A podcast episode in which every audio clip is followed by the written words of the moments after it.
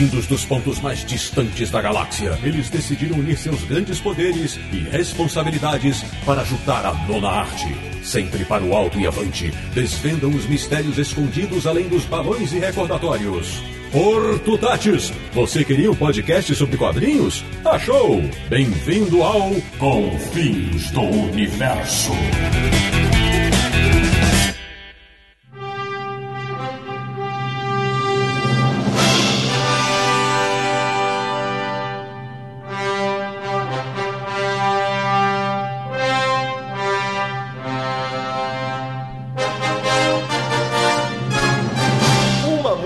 Dessa, a gente só pode dizer: Bem-vindo! Bem-vinda! Está começando mais uma edição de Confins do Universo, o podcast de quadrinhos mais para o alto e avante da internet brasileira, que é o podcast do Universo HQ, o site que não é derrotado nem por Kryptonita quando o assunto é a boa e velha arte sequencial. www.universohq.com E o programa de hoje tem muito mais de 80 motivos para comemorar. Eu sou o Sidney Guzman, falo de São Paulo e ficava todo feliz quando alguém alguém dizia que eu parecia um certo homem de aço. Hoje eu tô mais rápido que uma bala de goma, mais poderoso que um trenzinho de ferrorama e olhe lá, de Petrópolis, do Rio de Janeiro. Ele que está tão emocionado com esse episódio, que está gravando com uma cueca vermelha por cima da calça do pijama. Samir Naliato. A gente grava sem vídeo, né? Só para deixar bem claro. E hoje é dia de desbravar um ícone. É, o Samir falou que é sem vídeo, mas acho que eu acertei. Mas vamos lá. Da República de Piranga em São Paulo, o homem que nos anos 90 deixou o cabelo crescer com aquele mullet ridiculamente bizarro só pra ficar parecido com o azulão. Marcelo Naranjo. É, só não deu certo porque o cara era forte e eu era gordinho. Ninguém tinha percebido.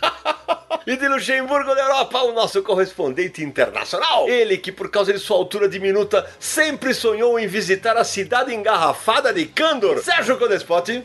Tô mais pra metalo do que pra Candor, viu? Coração de Kryptonita.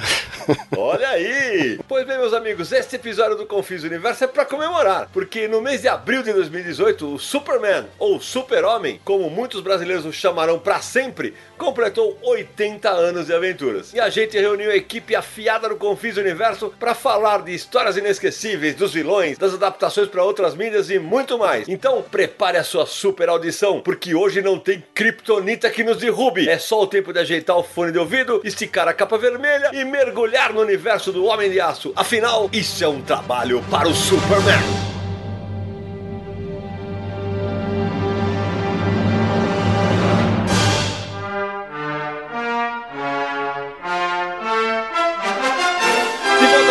Do universo. Antes da gente começar o nosso passeio por Krypton, Metrópolis e Smallville, ou Pequenópolis, Samir Naliato, a nossa campanha no Catarse segue firme e forte, não? Claro, continua assim, está lá no site do Catarse. Para quem quiser acessar, é só digitar aí no seu computador ou celular, catarse.me barra Universo HQ. É uma campanha de financiamento coletivo, só que com perfil de recorrência. Ou seja, funciona como uma assinatura mensal que o valor apoiado é cobrado todo mês. E os apoiadores que colaboraram com ela estão colaborando, que nos permite continuar tanto com o podcast com o Fins do Universo, quanto com o site Universo HQ, porque é o que está cobrindo todos os custos que a gente tem mensalmente com esses dois deliciosos projetos nossos. E ó, a gente já está com mais de 65% da segunda meta. Que legal. E que se a gente conseguir bater essa segunda meta, temos planos interessantes a partir da terceira. Eu acho que o pessoal vai perceber tanto no site quanto nos nossos próximos objetivos o que, que vem por aí. Claro, agradecendo a todos os nossos apoiadores, que hoje são 205 ativos, mas entre os que já apoiaram e saíram, passa de 250. E uma das recompensas é ter o um nome citado aqui no podcast Confins do Universo. Então vamos falar o nome de mais 20 colaboradores: Rafael Soma, Renan Tobias, Ricardo Boa Morte, Ricardo Correia Pires Ferreira, Ricardo Raul.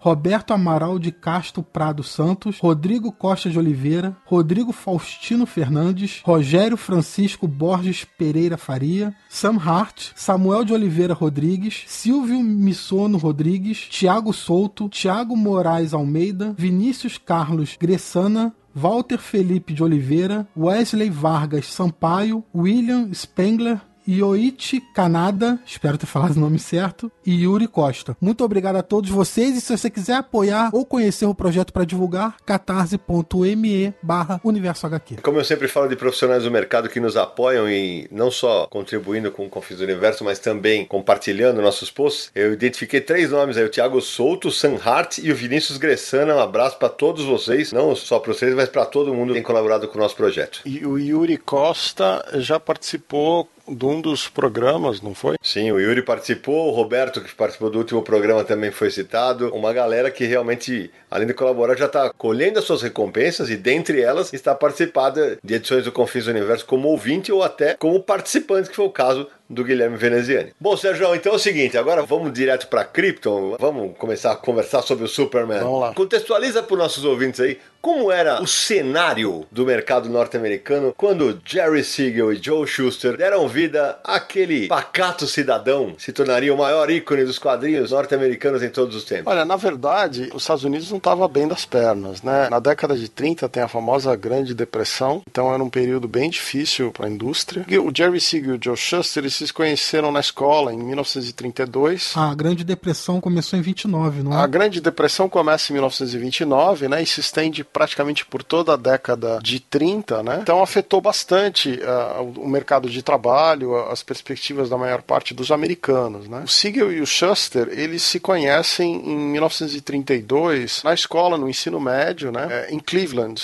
Em 33, eles começam a publicar uns fanzines de ficção científica, e num deles, a primeira versão do que viria a ser o Super-Homem, que é The Reign of Superman. Então você vê que o nome já estava estabelecido, né? E ele era vilão. Ele era um vilão careca. É, inicialmente era um vilão careca, numa história mais de ficção científica, o avanço das civilizações futuras e tal. Isso, e ele tinha poderes mais mentais, né? Era um personagem assim que estava longe de ser o super-homem como a gente conhece, né? Nessa época, na verdade, não existia nenhum herói como o super-homem, tá? A maior parte dos personagens que podiam ser chamados de herói, eles eram vigilantes, eles eram personagens como o Zorro, como o Sombra, Doc Savage, The Spider. Então, assim, eram personagens que às vezes eles tinham até uma identidade secreta, tinha um ou outro leve superpoder. O, o Sombra tinha uma coisa meio hipnótica, né? O caso do Zorro tinha máscara, dupla identidade, mas nenhum personagem era formalmente um super-herói nos moldes do que o Super-Homem idealizou e que foi copiado por todo mundo, né? Agora, a luta para você chegar nessa versão inicial do Super-Homem até a versão que foi publicada, você vê de 33 até 1938 eles lutaram para tentar publicar o Super-Homem. E isso passou por diversas editoras, diversos estúdios, tentaram vender como tiras, até que finalmente conseguiram uma chance com o pessoal do que hoje a gente chama DC Comics, né? É, na verdade, eles queriam que o Superman fosse um projeto de tiras em quadrinhos, porque a tira era o grande chamariz daquela época. Ainda mais se fosse sindicalizado. Então, essa tira poderia render frutos e dinheiro mesmo, né? Há anos e anos e anos. Então, eles queriam que fosse tira de quadrinho. Só que não conseguiram. Não, não conseguiam. Apresentavam o projeto para várias editoras de jornais. Todo mundo recusava, achava que aquilo não ia vender. É, o Sérgio estava falando sobre aquela primeira história, The Reign of Superman, que é um vilão careca. Vilão careca depois também teria outras influências no Superman. Mas depois eles repensam o personagem como um herói, só que sem a roupa que a gente conhece ainda. Era um cara forte que usava calça, ficava sem camisa e lutava contra o crime. Teve até uma época que o, o Siegel e o Schuster se separaram. O Siegel trabalhou com esse projeto, né, com essa idealizar esse personagem com outro desenhista. Não durou muito tempo, voltou pro Schuster e acabaram chegando na versão final com a roupa azul, tudo aquilo. Só eu queria comentar umas coisas que são interessantes, porque como o Sérgio falou, aquela época era logo depois da Grande Depressão. Queda de bolsa, um monte de pessoas se suicidaram porque perderam tudo do dia pra noite. O Superman surgiu na época que era entre a Grande Depressão e a Segunda Guerra Mundial. E nos Estados Unidos estavam vivendo o New Deal. Era uma série de programas e reformas implementadas pelo presidente Roosevelt para sair da crise econômica, né? O todo o ambiente econômico e social dos Estados Unidos tiveram uma grande influência no Siegel e no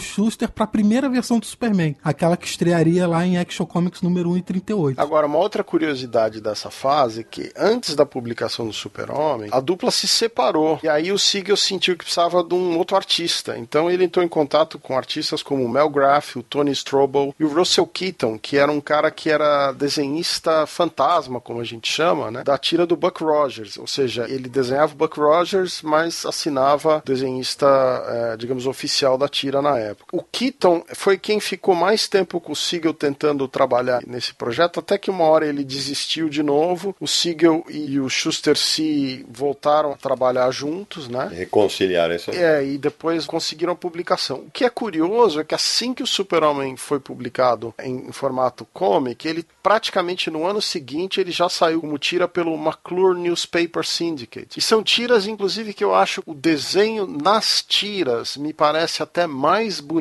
com mais qualidade nessas primeiras tiras, do que o material que saía nos comic books, se vocês querem saber. Quem tiver a chance de, aí de ver alguns desses encadernados que juntam essas tiras dessa fase, que foram relançados nos últimos anos, vocês vão perceber que tem um material muito bonito, às vezes, de qualidade técnica superior ao que saía nas revistas mensais. Essa parte anterior à estreia do Superman é muito interessante, porque pouca gente acaba abordando, né? É, mas aí vem a estreia oficial, né? Em Action Comics número 1, né? Isso, Action Comics número 1 foi publicada, né? 18 de abril de 1938. Essa data, muita gente vai achar outras datas aí pela internet, na Wikipedia, mas essa data é a data que consta oficial da DC Comics nos documentos enviados nos processos referentes aos direitos autorais. Então, para a editora, foi nessa data que a revista foi publicada. A data de capa, que é uma data de junho de 1938, é a data de recolhimento. Alguns outros autores falam de maio e tal, mas a data que a DC considera como a data de publicação é 18 de abril e é isso que consta oficialmente as notas de copyright e tal, né? Então, essa data que a gente considera a, a data de estreia da Action Comics. Ou alguém sabe dizer se o Reign of Superman chegou a ser publicado no Brasil em português? É, eu de verdade desconheço. É, veja, essa versão do Reign of Superman e também outras versões, como eu falei, aquele com calça sem camisa e tal, foram tudo publicados nos Estados Unidos, mas como fanzine. O Siegel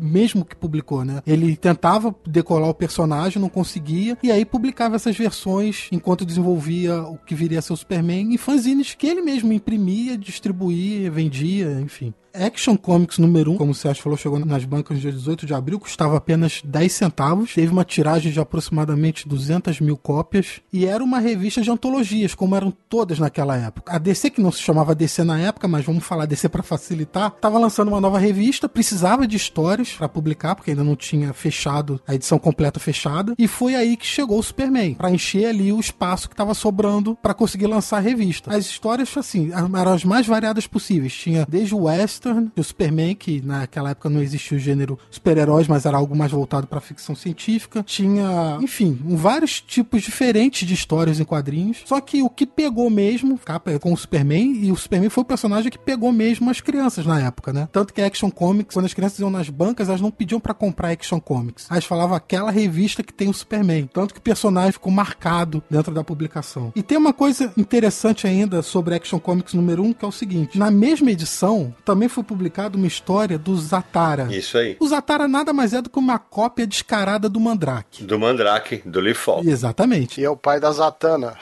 Exatamente. Esse personagem acabaria vindo a pertencer ao universo DC, só que o mais famoso não é ele, é a filha, né? A Zatanna, que é uma mágica do universo DC que conjura seus feitiços falando de trás para frente. O Samir estava falando que as revistas eram antologia, né? Que as histórias eram curtas. Então, para dar uma ideia, o primeiro material que o Siegel e o Schuster venderam para publicar em Action Comics número 1 foram 13 páginas. Por essas 13 páginas, eles receberam uma quantia que eu vou citar aqui para vocês e foram forçados, de acordo com as regras da época, a fazer a cessão de direitos autorais do material. Por isso que tem toda essa longa briga pelos direitos do Super-Homem. Eles receberam um cheque da editora no valor de 412 dólares, sendo que 130 dólares eram pela compra dos direitos, 282 pelo pagamento dessas 13 páginas de material que eles tinham produzido. Esse cheque, muitos anos depois, em 2012, esse cheque foi a leilão. E E ele foi vendido para colecionadores por 160 mil dólares. As famílias brigando até hoje por um quinhão a mais dos direitos do Superman, né? Tudo que envolve esse início do Superman hoje vale muito dinheiro, né? Como eu mencionei antes, Action Comics número 1 foi vendido por 10 centavos e hoje em dia uma cópia em bom estado é vendido por milhões de dólares, né? Mesmo uma cópia em estado ruim, você consegue vender por alguns mil dólares aí, fácil. Poucas as edições que sobraram. É, em 2014, quando eu, eu tive na New York Comic Con, é, o Ivan Costa, da CCXP, me propiciou uma visita à sede da DC, que estava prestes a se mudar de Nova York para, acho que para Burbank, que está agora, na Califórnia, e eu tive a oportunidade de visitar o, a biblioteca, né, o acervo, e até depois eu, eu mando para a gente colocar no post, tirei uma foto segurando uma dessas cópias, né? Uma das cópias é uma, cópia danificada da Action Comics, mas que mesmo assim, Marcelo Naranjo daria um rim em troca para ter essa revista. Não, não dava um rim não, você falou, para, a gente é louco, mas não é tanto assim, né?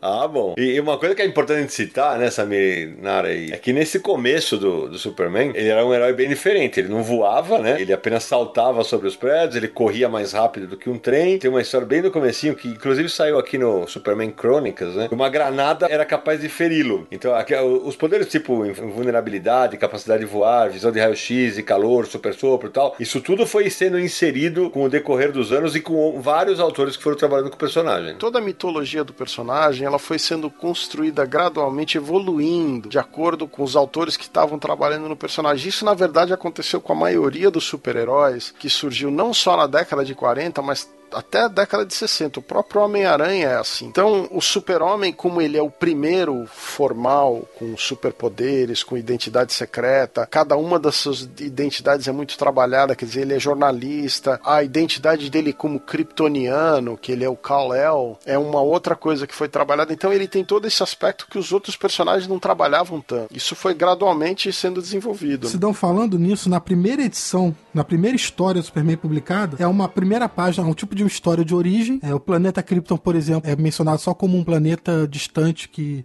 foi destruído, não tem nome. Isso, boa. Ele é encontrado por um caminhoneiro de passagem, não tem nada de casal por enquanto que encontra e adota a criança. E nessa história de origem, você falou sobre uma granada que era capaz de ferir o Superman. Pois é, na verdade, na primeira história, na, na origem, diz que nada menos do que um disparo de morteiro poderia penetrar sua pele. É. Ou seja, o nível de poder do Superman era bem baixo mesmo é. do que viria depois. E o mais engraçado nessa mulher, a gente ouvir, isso inclusive da gente, né, da nerdaiada mais velha, ah, isso aí os caras deturparam o personagem. E amigo, então peraí, então começaram a deturpar quando me deram super sopro, quando deram visão de raio-x. Não, mas isso tem uma coisa muito interessante sobre isso que a gente pode discutir depois, porque como a gente estava falando, o Superman é uma evolução constante no começo, né? Sem dúvida. O Superman foi o primeiro personagem que ganhou uma revista própria. Isso não existia nos Estados Unidos. Eram tudo revistas de antologia. Isso é muito boa. O Batman, por exemplo, apareceu em Detective Comics, né? Então, um ano depois, em 1939, o Superman ganhou sua revista mensal chamada Superman, que foi um sucesso estrondoso de vendas, chegou a bater casa de milhão de cópias vendidas. E nessa história, eles recontam a origem do Superman. Só que ao invés de ser uma página, são duas páginas. Nessa recontagem de origem, apenas um ano depois, já mostra que um casal encontra Isso aí. o bebê Kal-El. Só que o casal, o homem não tem nome, a mulher se chama Mary, não é Marta. Boa, Samir. A primeira história do Superman trabalha para um jornal chamado Estrela Diária e o nome do editor nunca é mencionado. A gente hoje conhece como Perry White. Perry White foi um nome que veio do rádio. É isso. Porque um, durante um tempo nos quadrinhos ele se chamava George Taylor. Mudaram pro rádio e isso foi assimilado nos quadrinhos. E aí, voltando aquele negócio da granada que você disse, nessa releitura, apenas um ano depois, eles já mudam. Não é mais um tiro de morteiro que é capaz de penetrar a pele dele. Uhum. Nada menos do que uma bomba podia penetrar a pele do Superman. É. Você vê só como as recontagens de origem, o passar do tempo vão modificando o personagem. É o sol amarelo, menino Samir Naliato. Pois é, o Sol Amarelo, que é um cânone famosíssimo da mitologia do Superman, durou anos e anos pra surgir. Demorou muito mesmo. Já que você falou do rádio, Samir, é, é interessante citar justamente isso. Porque o fenômeno de vendas do Superman, que é o primeiro personagem a ganhar revista e tal, começa a se expandir pra fora das páginas num exemplo de merchandising, cara, que só foi da década de 40. Porque em 1941 81, ele vai pro rádio e ele estreia um programa de 15 minutos que ia ao ar três vezes por semana. E foi nesse seriado que se chamava The Adventures of Superman, o Jimmy Olsen surge lá, que depois é incorporado nos quadrinhos, e a célebre frase, né? Mais rápido que uma bala, mais poderoso do que uma locomotiva, capaz de pular prédios num único salto. Olhe no céu, é um pássaro, é um avião, é o super-homem, né? Ou Superman, né? Essa frase surge no rádio, né? Que foi eternizada, né? Não, Sidão, a data é 1940. Quem fazia a voz do super-homem era um ator chamado uh, Bud Collier. O programa se chamava The Adventures of Superman e ele durou entre 40 e 49. É isso aí, corretíssimo, não é? A minha informação a primeira estava errada, não é 41 não, foi o seriado de 1940. O pessoal, a gente já comentou aí que o Superman é o primeiro super-herói, porque ele tem superpoderes. Eu lembro uma discussão com os amigos alguns anos atrás. Popeye tem superpoderes. E veio antes do Superman. Mas aí os defensores dizem que não vale, porque ele é um personagem cômico. Mas veja, o Popeye foi uma das fontes de inspiração do Siegel. Você também pode assumir que o Mandrake, por ser um mágico, seria um tipo de superpoder. Enfim, acontece que algo que vinha sendo desenvolvido sem muita definição acabou encaixando na criação do Superman. O Superman fez tanto sucesso de vendas que todas as editoras começaram a publicar personagens semelhantes. A DC processou não só o Shazam, né, o Capitão Marvel na época, mas várias outras editoras com vários outros personagens similares. O caso mais famoso é o Wonder Man. Se Wonder Man, criado pelo Will Eisner até, né? Sim, exatamente. Então, é, todo mundo queria ter o seu Superman e vender milhões de edições por mês. É, e é isso aí. E aí deu uma explosão absurda, tão grande de personagens, que até hoje a indústria dos Estados Unidos, o mote dela é super-herói. Criou um gênero praticamente, E né? nessa onda de processo aí, o importante lembrar que o único que bateu o Homem de Aço em vendas, deu uma rasteira, foi o Shazam,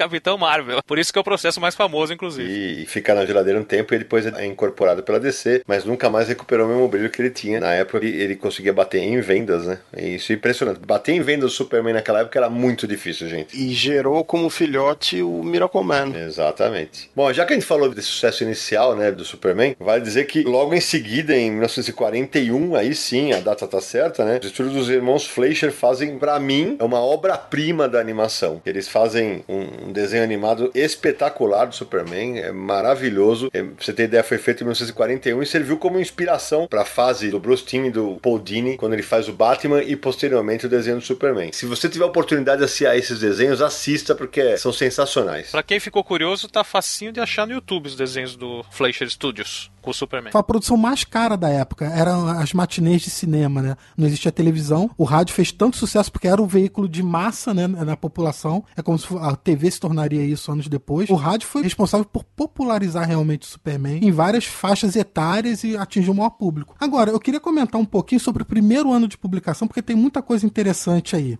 Olha só, o Superman, quando ele foi criado, a versão original, a visão original do Siegel e do Schuster, ele estava muito mais para um vigilante do que para um herói bom moço que passaria a ser nas décadas seguintes, né? Então, olha só algumas características das histórias do Superman desse primeiro ano. Ele agia sempre à noite, normalmente tinha até a lua de fundo. Ele lutava contra mazelas sociais, e isso incluía é, não só enfrentar bandidos, como violência doméstica, é, motoristas irresponsáveis, é, políticos corruptos, industriais gananciosos. Ele era um personagem que desafiava o status quo. Tudo isso, anos depois, ficariam mais associados ao Batman. Agir sempre à noite, ameaçar bandidos. Superman tem quadrinhos que ele ameaça de morte bandidos, né? Era realmente um vigilante. Com os anos passando, ele foi sendo suavizado, porque foi voltado mais para crianças, e esses aspectos foram se perdendo. Logo nesse começo aí de carreira, por causa da Segunda Guerra, o, o Super-Homem também é um dos personagens que vira um super patriota, né? E é um dos personagens que também é colocado para vender ações do Tesouro Americano, promover o esforço de guerra. É um personagem que ele luta contra os nazistas, os italianos, os japoneses nas capas das revistas. Você vê às vezes esse esforço patriótico. né? Isso a partir de, se não me engano, de 39 e 40. Peraí, 39 e 40, gente? Ele já tava lutando na guerra? É? O ataque a Pearl Harbor foi quando? Ataque a Pearl Harbor é depois, mas os judeus que faziam os quadrinhos dos Estados Unidos, como no Capitão América, eles começaram a colocar os personagens defendendo, o, atacando o eixo muito cedo. Eu lembro que tem capa dele com. eh, Na história ele chega a dar uns supapos no Hitler. Sim, existe. Foi a pedido de uma revista chamada Look. Não foi para uma revista em quadrinhos da DC. Nessa revista,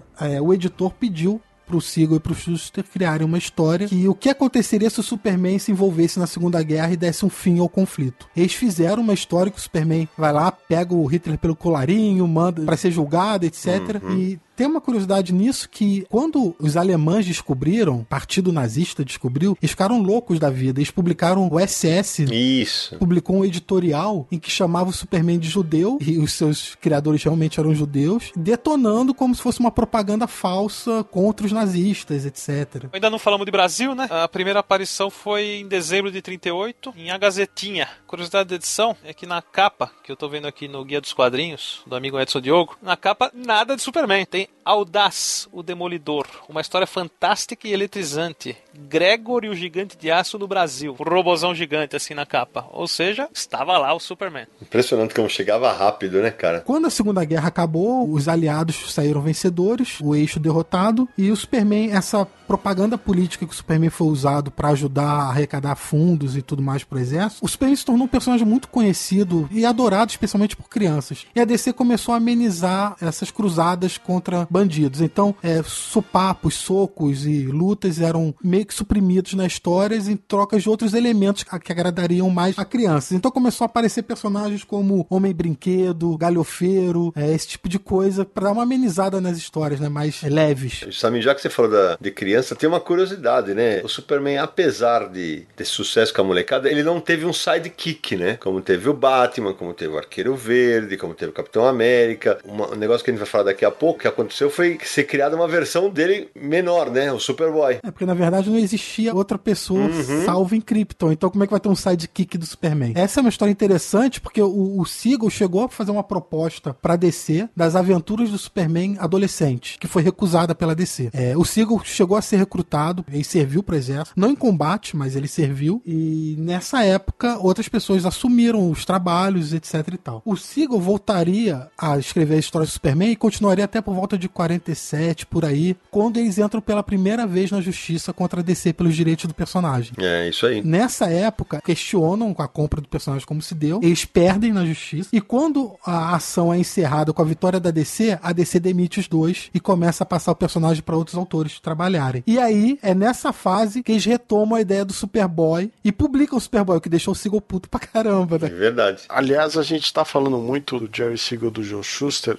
mas vários artistas passaram pelo Super-Homem, né? Provavelmente o desenhista que mais desenhou o Super-Homem é o Kurt Swan. É, ele começou a desenhar o Super-Homem em Superman 51, em 1948, e a última história que ele desenhou do Super-Homem foi em 96, que foram algumas páginas do Superman The Wedding Album o álbum de casamento do Super-Homem. Quer dizer, ele passou de 48 até 96 desenhando várias histórias do personagem. É um, uma grandeza o que esse cara desenhou. A imagem do Super-Homem está muito associada a, ao traço desse cara durante décadas. Né? A versão do Kurt Swan do Superman ficou tão emblemática que se tornou padrão durante várias décadas lá nos Estados Unidos. E a Panini Comics publicou recentemente uma edição da Lendas do Homem de Aço com histórias do Kurt Swan. Aliás, tem uma curiosidade nisso que é bem engraçada. Na década de 70, 70, ali 71 mais ou menos, a DC contratou o Jack Kirby. Tirou o Jack Kirby da Marvel, que não estava feliz mais lá, para fazer trabalhos para DC Comics. Foi quando ele criou os Novos Deuses, Quarto Mundo, etc. E a revista que o Kirby subiu pela primeira vez foi a do Jimmy Olsen. Jimmy Olsen Superman Pausa, uma coisa assim que era o título. E tinha, claro, a presença do Superman constantemente na revista. E quando ele desenhava o Superman, o editorial da DC mandava substituir o rosto que o Kirby desenhava pela fisionomia do Kurt Swan, que era a clássica da época. Recortava a cara do Kirby e colava em cima o desenho do Kurt Swan. É, é, eles achavam estranho o rosto do Kirby e mandavam trocar. Caramba, essa eu não sabia. E já que vocês falaram em, em 1948, vamos voltar aqui nessa data, porque 1948 é a primeira vez que o Superman vai pro cinema. Ele teve dois seriados, né? Eram episódios, né? Que iam toda semana. E, e quem o interpretava era Kirk Allen. Foi o primeiro ator a usar o uniforme do Super-Homem. É, na verdade, o primeiro seriado se chama Superman e o segundo se chama Atom Man versus Superman. Isso, é exatamente. Agora, na década de 50, quem interpretou o Super-Homem foi o George Reeves, né? E ele interpretou primeiro o Superman and the Mole Man, que também era um seriado de cinema, e depois no Adventures of Superman, que já era uma série de TV. Isso, e é exatamente isso. Aí já era na TV, né? E não no cinema, né? Pessoal, uma curiosidade. Eu lembro que tem um seriado dos antigos, não sei se é o primeiro ou o segundo, mas quando entra a cena de voo do Superman, a, a, o live action se tornava um desenho animado. Vocês lembram disso? É, isso foi logo no primeiro seriado estrelado pelo Kirk Allen. Como eu não tinha como eles fazer efeito especial como hoje em dia, para mostrar façanhas como Superman voando ou Krypton explodindo, trocavam por uma animação para substituir os atores e dar a ideia do que estava acontecendo. Na verdade, tem uma curiosidade disso que assim o produtor desse seriado que chamava Superman é, era o Sam Katzman. Quando ele conseguiu os direitos, ele tentou vender para várias companhias por causa justamente dessas dificuldades, né? E a Republic, que era uma companhia de cinema, tinha feito as aventuras do Capitão Marvel, o Shazam em 41. Eles reclamaram que seria impossível fazer adaptar um, um herói voador com superpoderes, mas eram exatamente o que tinham feito no Capitão Marvel, né? Aí o Sam Katzman tinha que fazer isso e ele tinha um departamento lá para fazer as cenas de voo. Eles passaram um dia inteiro com o Kirk ali pendurado nos cabos e os cabos eram visíveis, ficou uma porcaria. O cara demitiu todo mundo e mandou fazer a animação. E, e a curiosidade é que esse seriado do Capitão Marvel que você cita é de 1941, né? Tom Tyler era o ator e ele já havia vivido outro herói dos quadrinhos que em 36 ele faz o Fantasma do Lee Falk no cinema. E eu queria puxar uma curiosidade já que vocês falaram do seriado de 48, que é um negócio bem interessante, porque é uma coincidência, é claro, mas a atriz que fez a Lois Lane chamava-se Noel Neal. É, ela repetia a brincadeira da aliteração, que seria uma das marcas do Superman, né? Lois Lane, Lex Luthor, Lana Lang, Laurie Lemares. É uma coincidência que acabou se repetindo no cinema, só que com a letra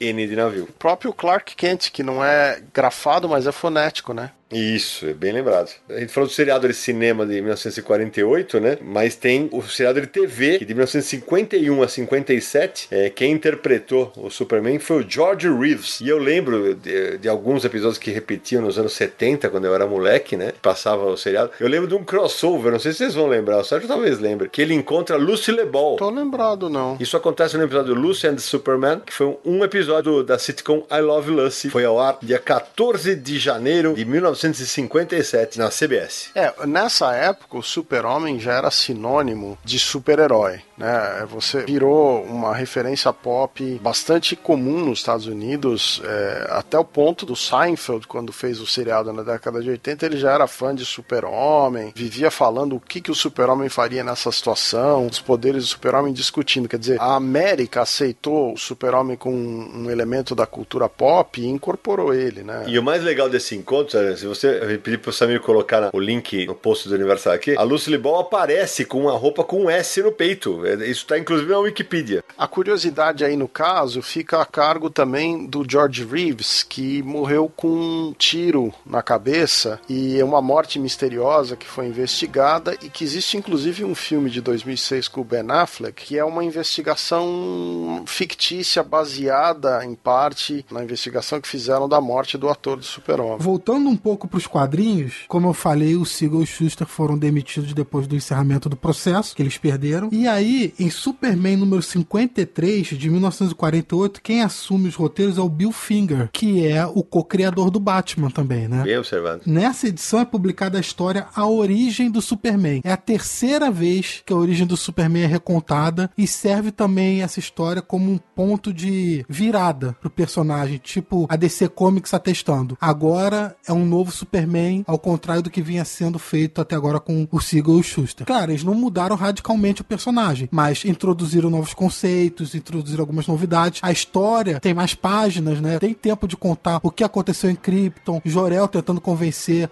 o conselho da destruição do planeta, tudo isso que antes foi contado bem rapidamente. A partir daí, a DC começou a dar uma nova visão pro Superman. Só que aí no início da década de 50 acontece uma outra coisa dentro do mercado, mas fora das páginas, que é o código de censura da época, né? O Comics Code Authority. Mas não vamos perder muito tempo falando sobre isso, porque a gente tem um episódio só sobre isso. Isso aí. É o Confis do Universo número 2. Se você quiser é, escutar a censura nos quadrinhos, a gente aborda bastante esse tema. Mas a introdução do código de ética dos quadrinhos nos Estados Unidos provocou uma mudança gigantesca no mercado, porque os super-heróis estavam perdendo terreno contra quadrinhos de terror, é, western e outros. E com a introdução desse código de ética, os super-heróis voltam com força total, porque todos os os conceitos de o bem sempre vencer o mal e histórias mais leves, tudo isso não caberia numa história de terror ou de suspense ou policial, por exemplo. né? Então, nessa década, é a década também que dá início à era de prata dos quadrinhos. A DC revitaliza vários personagens como Flash, Lanterna Verde e tal. E o Superman entra nessa onda não é, revitalizando mudar o uniforme ou identidade secreta, mas as histórias passam a ser muito mais fantasiosas, né? com um pé numa ficção científica fantástica. Então é nessa década de 50 e década de 60 que surge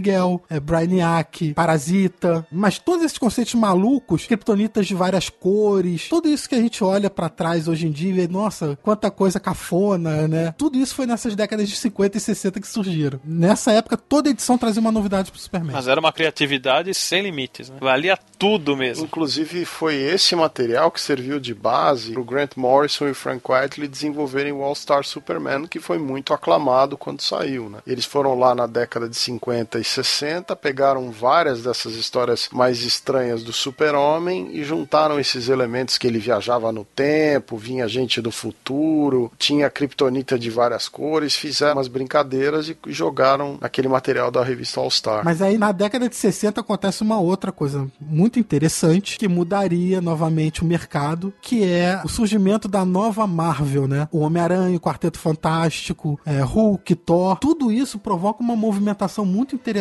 nos bastidores, porque esses personagens que aí são mais Problemáticos. o público conseguia se relacionar melhor com esses personagens, com o Homem-Aranha, por exemplo, que era um adolescente cheio de problema, do que um ser superpoderoso como o Superman que viajava pelo espaço empurrando planetas. Então isso começou também a causar um crescimento da Marvel, uma queda de vendas da concorrência que é a DC. E aí a DC tenta também revitalizar seus personagens, é, fazer modificações para que consiga falar com esse público também. Você falou dos anos 60, Samir? Exatamente nessa década surge também a legião de super animais, né? Cripto Supercão, Raiado Super Gato, Cometa o Super Cavalo e Bipo o Super Macaco. Você falou, realmente foram anos estranhos a ponto de Lois Lane e Jimmy Olsen terem revistas próprias. É isso mesmo. Eram muitas maluquices que apresentavam todos os meses nas revistas. E é nessas décadas de 50 e 60 que surge uma outra coisa, que são as histórias imaginárias. O que, que são histórias imaginárias? O público de hoje em dia vai conhecer mais como os análogos àquele que aconteceria ser da Marvel, né? É. São histórias que não fazem parte da cronologia. São histórias que, assim, você não quer contar uma história que vai ficar para sempre marcada na mitologia daquele personagem, só serve para aquela história. Elseworlds. É, seria tipo um Elseworld também. O túnel do tempo também conhecido no Brasil, né? Então é nessa época que acontece isso. Por exemplo, uma das histórias, o Superman se divide em dois. Sim. Um Superman com roupa vermelha e um Superman com roupa azul. Isso é em 1963, Samir. É, exatamente. E aí o que acontece nessa história? No final acaba com o Superman vermelho se casando com a Lana Lang e o Superman azul se casando com a Lois Lane e todos vivendo felizes para sempre. E o mais bizarro dessa história, Samir, é que quando a gente fala aqui no universo dos super-heróis, é muito difícil você criar algo absolutamente inédito. É porque o Superman azul e o Superman vermelho retornariam, certo? Certo, retornariam na década de 90, naquela fase do Superman elétrico. Aquela maluquice de dividir o Superman entre o Superman azul e vermelho elétrico é uma releitura moderna desse conto imaginário da década de 60. Moderna e ruim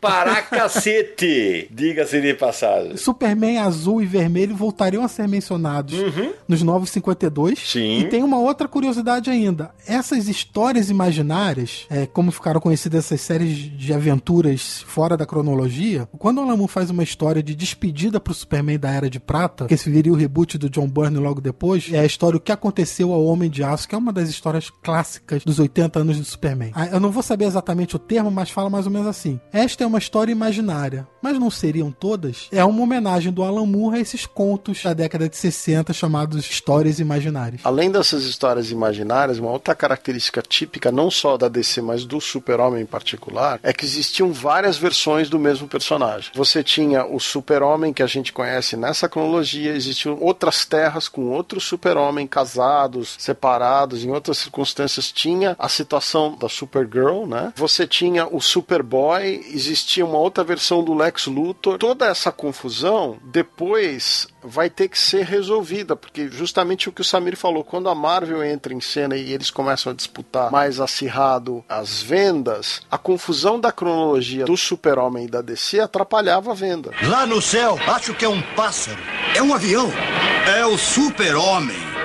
E já que você falou dos anos 60, você me lembrei de uma outra coisa. Menino Marcelo Naranjo, qual é a única fraqueza, ou a principal fraqueza, porque depois ele teria outras, né? É, qual a única fraqueza do Superman? Kryptonita. Pois é. E a Kryptonita é que cor? A verde. Exatamente. Mas depois viriam outras fraquezas, especialmente nos anos 80, que é a magia, mas é que nos anos 60, além da Kryptonita verde, que podia matar o Superman, tinha outras. Né? Tinha a dourada, que era capaz de roubar seus poderes para sempre, que afetava apenas as criaturas criadas pelo vilão bizarro. A vermelha, que fazia coisas absurdas, como dividir o herói em dois seres distintos, um bom e um mau, ou transformar em coisas como uma formiga gigante ou até uma criança. E tinha também a branca, que era prejudicial somente à vida vegetal. Super útil, né? E depois ainda viriam outras versões, né, Samir? Seriam criadas mais pra frente. Tem uma versão que chama Kryptonita X, que se não me engano aparece na revista da Supergirl. Tem a joia Kryptonita, que foi usada poucas vezes. As clássicas são essas que você citou. Agora, só com uma curiosidade, a reformulação do Burn, na década de 80, do Super-Homem, aborda essas kryptonitas. Tem uma história específica onde aparecem cinco ou seis tipos de kryptonita, justamente para explicar por que, que essas kryptonitas não afetavam mais o personagem depois da reformulação. Isso aí, muito bom. Antes de chegarmos nos anos 70, teve um desenho animado do Superman que me lembra infância. Não lembro o canal que eu assistia, mas era uma animação produzida pela Filmation. Puta, como eu adorava isso, cara. Nossa senhora. Se não me engano, era The New Adventures of Superman. É isso aí. Em inglês, né? Não lembro como chamava aqui no Brasil. É, também não. Foi produzido de 66 até 69 e o mais legal é que tinha Batman e Superman, claro. Foi a primeira vez que eu vi em versões animadas. Teve o Lanterna Verde, teve Electron, Gavião Negro, Flash, é, Jovens Titãs, vocês lembram? E chegou até, até a Liga da Justiça. E isso é antes dos Super Amigos. Bom, a década de 70 começa, como eu mencionei um pouquinho antes no podcast, com a vinda do Jack Kirby para DC Comics. E nas revistas de Superman também foi a chegada do Dennis O'Neill. É, o objetivo era transformar mesmo o Superman num personagem mais acessível,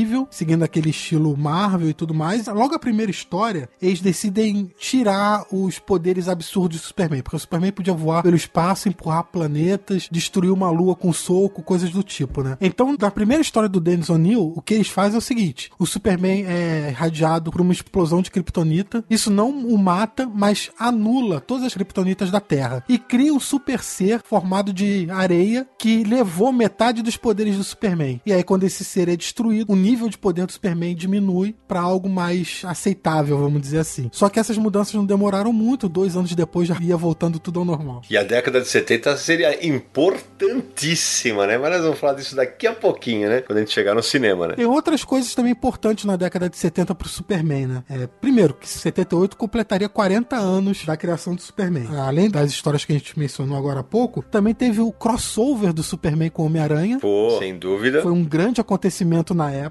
E teve o encontro dele com o Muhammad Ali. Um encontro que a gente comentou bastante no episódio do podcast número 42, tudo junto e misturado. Quem quiser ouvir, vou deixar o link na descrição do episódio. O segundo encontro foi Superman versus Mulher Maravilha, que desenhada pelo mestre José Luiz Garcia Lopes. O terceiro encontro foi Superman versus Capitão Marvel. Foi a primeira vez que Superman e o Capitão Marvel se encontraram numa história em quadrinhos. Para delírio de Marcelo Naranjo. Pois é. E o quarto encontro foi Superman versus Muhammad Ali, o boxeador. né? O Superman se encontrando com uma personalidade do mundo real. Em que o Superman leva muita porrada porque ele luta sob o sol vermelho, não é isso? Pra não ter os poderes dele, não é isso? Pra luta ficar equilibrada. Isso, exatamente. Essa edição foi publicada há algum tempo aqui pela Panini, também no Brasil. E tem uma outra curiosidade também, que foi na década de 70 que mais um capítulo da batalha judicial do Siegel e Schuster contra a DC Comics aconteceu. E por que aconteceu? Quando surgiu a notícia que ia ser feito um filme do Superman, muito dinheiro estava envolvido, obviamente, o Siegel ficou muito chateado. Só que ele não procurou a justiça para uma nova rodada de batalhas. Ele foi para a imprensa. Então ele deu entrevistas em programas, em jornais, falando todo o caso de disputa de direitos autorais entre DC e ele, o Schuster. Então criou uma comoção popular em volta do caso. Não uma batalha jurídica, né? Uma comoção popular. A DC e a Warner, preocupadas que isso poderia prejudicar de alguma maneira o filme, procuraram o Siegel e o Schuster e fizeram um acordo com eles extrajudicial. E nesse acordo incluía pagar pensão vitalícia e plano de saúde. E em troca, a DC publicaria em todas as revistas Superman criado por Jerry Siegel e Joe Schuster. E desde então, em todas as revistas, todas as publicações, material para outras mídias sempre vem com crédito aos dois autores. Nada mais justo. Em 73, a Hanna-Barbera fez uma parceria com a National que é a DC de hoje, na época chamava National Periodics, e eles exibiram na rede de televisão ABC a primeira versão do desenho animado dos Super Amigos. Né? Essa primeira versão ela teve 16 episódios e ela tem a seguinte curiosidade: além do Batman, do Superman, do Aquaman, do Robin, da Mulher Maravilha, aparecia um cachorro que em inglês se chama Wonder Dog, português acho que era Super Cão, e dois personagens que não existiam nos quadrinhos que eram a Wendy Harris e o Marvin White. Esses eram dois adolescentes que apareceram ali meio que como um sidekick do grupo. Com o sucesso do desenho animado, esse material passa a ser publicado em quadrinhos para uma faixa etária similar à do desenho animado. Esses personagens passam a existir em quadrinhos e eventualmente eles acabam migrando também para as outras revistas da DC e eles acabaram atuando em algumas aventuras dos Novos Titãs. Eles tomavam conta da Torre Titã e tal e depois até com a Batgirl na fase dela Oráculo, eles apareceram. Confesso que eu não lembrava deles em quadrinhos. Mas aí vou puxar de volta pro Super-Homem e levantar a bola pro menino Samir Naliato ou pro Naranjo aqui, porque eu tinha 12 anos quando eu fui ver o Christopher Reeve, como diz a famosa frase, né, Samir? Fez a gente acreditar que o homem podia voar. Eu lembro de ter visto esse filme no cinema e eu fiquei estupefato, para falar o português claro. A cena em que Christopher Reeve ele gira ao contrário no mundo, né, para fazer a Lois Lane não morrer, né? Aquilo é impressionante e o mais icônico para mim desse filme, é dirigido pelo Richard Donner, né? É justamente o quanto a imagem do Christopher Reeve virou o visual do super-homem, né? Sim, entrou pro imaginário popular. Quando as pessoas pensavam em Superman, pensavam no Christopher Reeve voando na tela de cinema. Agora, Samir, você, quando lançou, você não tinha nascido. Como você descobre esse filme? Eu, na verdade, eu tinha nascido, eu nasci em junho de 78, o filme chegou aos cinemas em dezembro, mas obviamente eu não vi o filme no Não, cinema. você viu na barriga da sua mãe, certamente, quando ela foi ao cinema. A primeira vez que eu vi Superman, o filme foi na televisão, se foi Globo, onde foi. Mas eu lembro indo assistir Superman 4 em busca da paz no cinema. Ô, coitado. Adoro. Sim, o filme é uma porcaria. Eu, com os meus 9 anos de idade, eu lembro de sentar numa das fileiras da frente do cinema e curtir pra caramba o filme. Claro, né? É, Mas ah, voltando ao filme de 78, que é um filme absurdamente emblemático, ele tem uma história muito interessante de bastidores. Porque não é uma produção da Warner, apesar da Warner ter os direitos na época já, né? Na verdade, foi uma produção de dois produtores, pai e filho, chamada Alexander e Elia Salkind. Eles queriam ficar famosos em Hollywood, né? Tinham feito alguns filmes bem-sucedidos e viram no Superman a chance de estourar na indústria, né? Foram lá, pagaram pra Warner os direitos cinematográficos. A Warner ficou responsável pela distribuição e eles produziriam o filme todo. Essa produção teve várias dificuldades pra eles e uma dessas dificuldades foi orçamento e história. Acabaram contratando o Mário Puzo, de Poderoso Chefão, que fez uma grande história, depois seria dividido em duas partes. E acabaram chegando no diretor Richard Donner com a proposta. E a, a proposta foi assim: queremos que você dirija o filme e vamos pagar um milhão de dólares. É, o Richard Donner, naquela época, era uma grana absurda para um diretor. Ele estava em dúvida se ele aceitava ou não. Ele pediu para ler o roteiro, fez várias observações e mudanças que ele queria fazer, mas ficava sempre olhando para aquele um milhão, um milhão, um milhão, um milhão. Topou e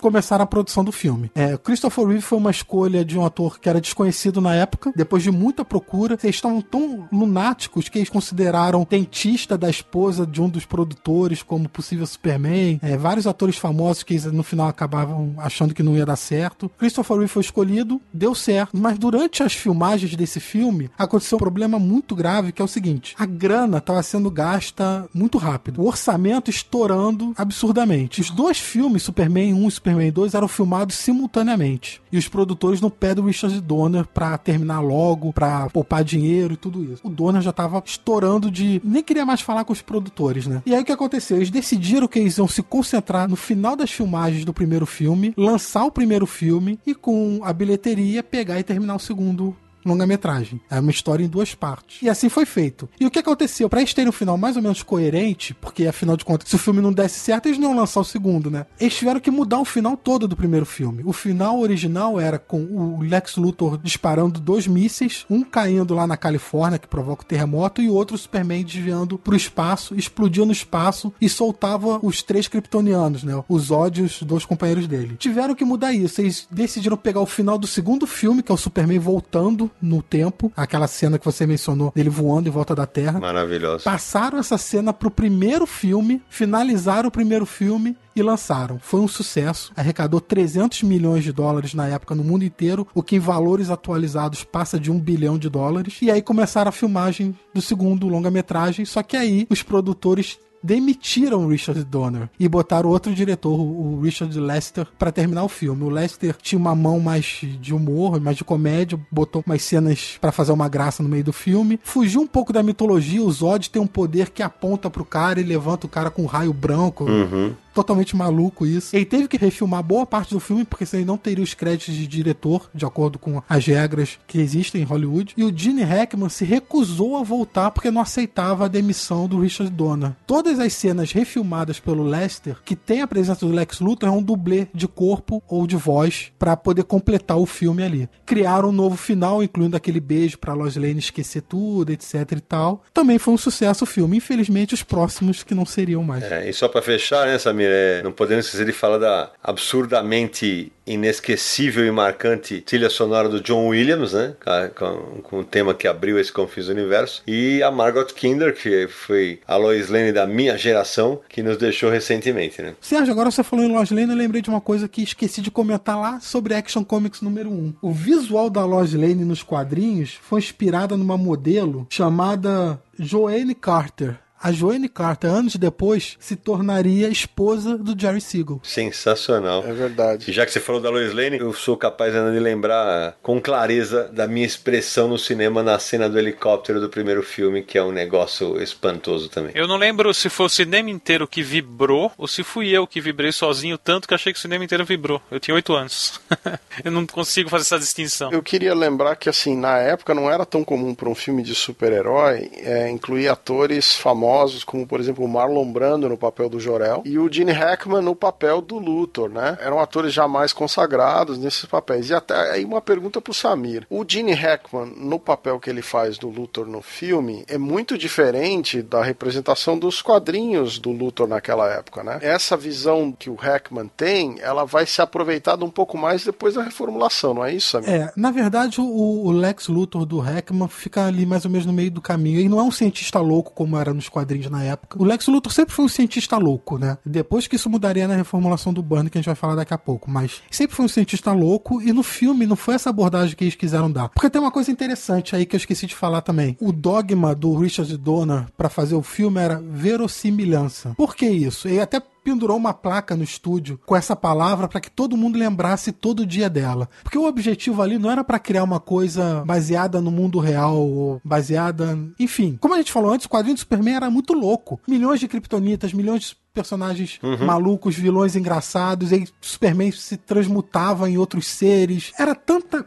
coisa absurda que tinha, que imagina só filtrar para o que, que ficaria legal no cinema. Valia tudo. Esse trabalho foi feito pelo Richard Donner. E essa palavra significa o quê? Não é vamos fazer uma coisa real, mas vamos definir qual é o perfil do personagem e desse mundo que a gente está criando, vamos ser fiéis a ele. Então não teria o cripto voando, não teria a criptonita vermelha transformando o Superman com uma cabeça de formiga. E eles fizeram isso com o Lex Luthor também. O Lex Luthor foi uma versão, é tipo um, uma pessoa que adora terras, né, empreendimentos imobiliários e quer fazer fazer fortuna com isso. E eles que eles fizeram uma nova interpretação ali do Lex Luthor que fosse uma coisa menos exagerada numa tela de cinema. A lembrança que eu tenho do Luthor é muito associada assim com essa imagem do Gene Hackman, com aquela versão da reformulação, por isso que eu perguntei, onde o Bernie coloca ele ainda com cabelo meio ruivo, você lembra disso? É, mas o Lex Luthor sempre teve cabelo ruivo nos quadrinhos, né? Isso é uma É isso aí. O, o Luthor, a primeira vez que ele apareceu, ele era um, um homem ruivo, não era um homem careca. Bem observado. É, então, aí o que acontece? Numa história do Superboy, eles fazem uma história em que é, tem uma explosão no laboratório do Luthor. Luthor e Superboy eram amigos. Isso. Acontece uma explosão. A explosão causa a queda de cabelo do Luthor e aí o Luthor jura vingança ao Superboy e vira o grande inimigo. Olha só a motivação do Luthor, né? A queda de cabelo. Enfim. É isso aí. É, isso antes da crise, né? Isso na década de 40, assim. Exatamente. Lá no começo, entendeu? Quando o John Byrne faz a reformulação com o Lex Luthor ruivo, remete àquela época clássica. No filme, o Lex Luthor tem cabelo o tempo todo, porque ele se recusou a tampar o cabelo, né, para ficar careca. E só tem uma cena dele careca que é no final quando ele é preso aí ele faz, tira a peruca e mostra a careca dele. E para fechar o assunto do filme, eu postei nas minhas redes sociais hoje que a gente gravaria e coloquei só o logo do Superman, né? Muita gente comentou. E uma das mensagens que eu recebi foi do José Aguiar, quadrinista de Curitiba, né? Que fazia a série Folhetim, que agora tá com uma nova webcomic, que é basicamente uma continuação, só que chama Malu Cotidiano Alterado. O Zé fala que por causa do filme de 78, ele tinha 9 anos quando ele assistiu, foi determinante para que ele se tornasse quadrinista. De tão importante que foi a, a experiência de ver o Superman na tela. Olha que legal. Só para finalizar então o negócio do filme, o Sérgio falou sobre o Marlon Brando, que já era um grande ator na época, tinha feito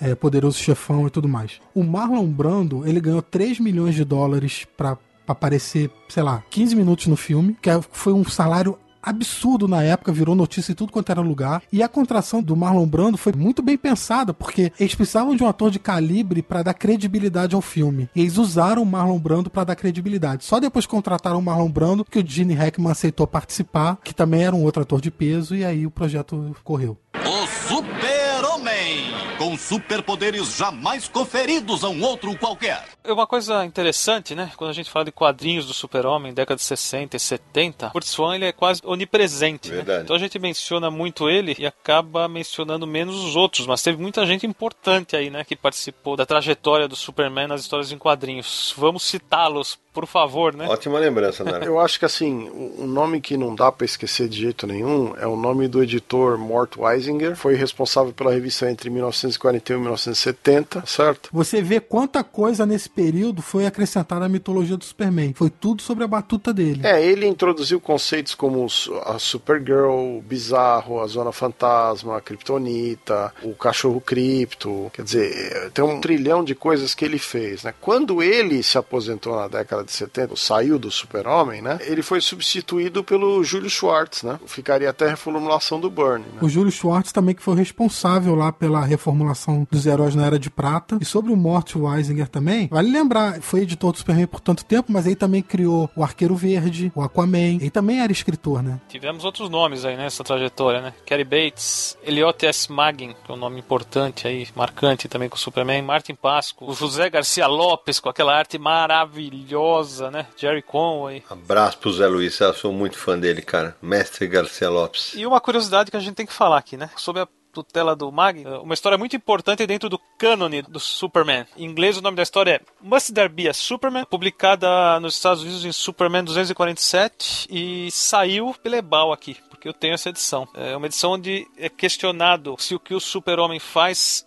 é, influencia demais para o bem ou para o mal a humanidade, pelos Guardiões da Galáxia. Fala mais sobre essa história, Samir. É, o objetivo do Elliot S. Magin nessa história é dissecar o personagem e analisar e questionar a influência dele como um mito, né? Como uma pessoa que tenta ajudar os outros. O Superman é muito bonzinho, o Superman não sei o que, esse tipo de coisa. E ele tenta analisar o que o Superman faz é certo, é errado, e como é que ele pode ajudar melhor, é, salvando num desastre, ajudando numa questão é, social, é, qual é a importância realmente dele? Ele tenta abordar essas questões dentro da história. É uma história que acabou se tornando bem significativa porque influenciaria uma série de autores é, que viriam depois, uma visão do Superman que seria espalhada entre outros autores, entre eles é, Marco Wade, por exemplo, sempre disse que gosta muito dessa história. Enfim, é, foi marcante na época que foi lançado. A gente falou de Kryptonita agora há pouco, do Weisinger, falou dos tipos de Kryptonita e tava até dando uma busca, parece que atualmente são 18 tipos, não sei o quê. Mas tem uma informação que eu esqueci de passar pro nosso ouvinte, é importante. A Kryptonita não surge nos quadrinhos, ela surge no rádio também. E é uma história muito curiosa. Ela é criada, a história da pedra que tira os poderes, para que o, o ator que fazia a voz do Superman, né, que era o Buddy Collier, pudesse tirar uma folga. É por isso que ela é criada. Aí ele fala, ah, então vem a Kryptonita, acho que é uma informação valiosíssima, só mostra o quanto, quando a gente fala assim, ah, aquele negócio, ah, não, tô deturpando o personagem, a Kryptonita não era dos quadrinhos, sabe? Tudo é incorporado ao cânone, como disse o Naranjo, do personagem. É, e essa é uma outra razão que vai levar à reformulação do Super-Homem, é que, na verdade, existiam diversas versões do Super-Homem, né? Porque você tinha no rádio uma série de elementos, você tinha no, cinema, na televisão, na animação, tudo isso vai empurrando o personagem chegar num ponto que era difícil de você ter uma ideia coesa do personagem com boas histórias. Isso até que a gente estava questionando, apesar de todas as inovações, não são muitas dessas histórias que são grandes histórias memoráveis do Super-Homem, né? Esse é um dos problemas que o personagem tinha. É, não só o Superman, como toda a DC Comics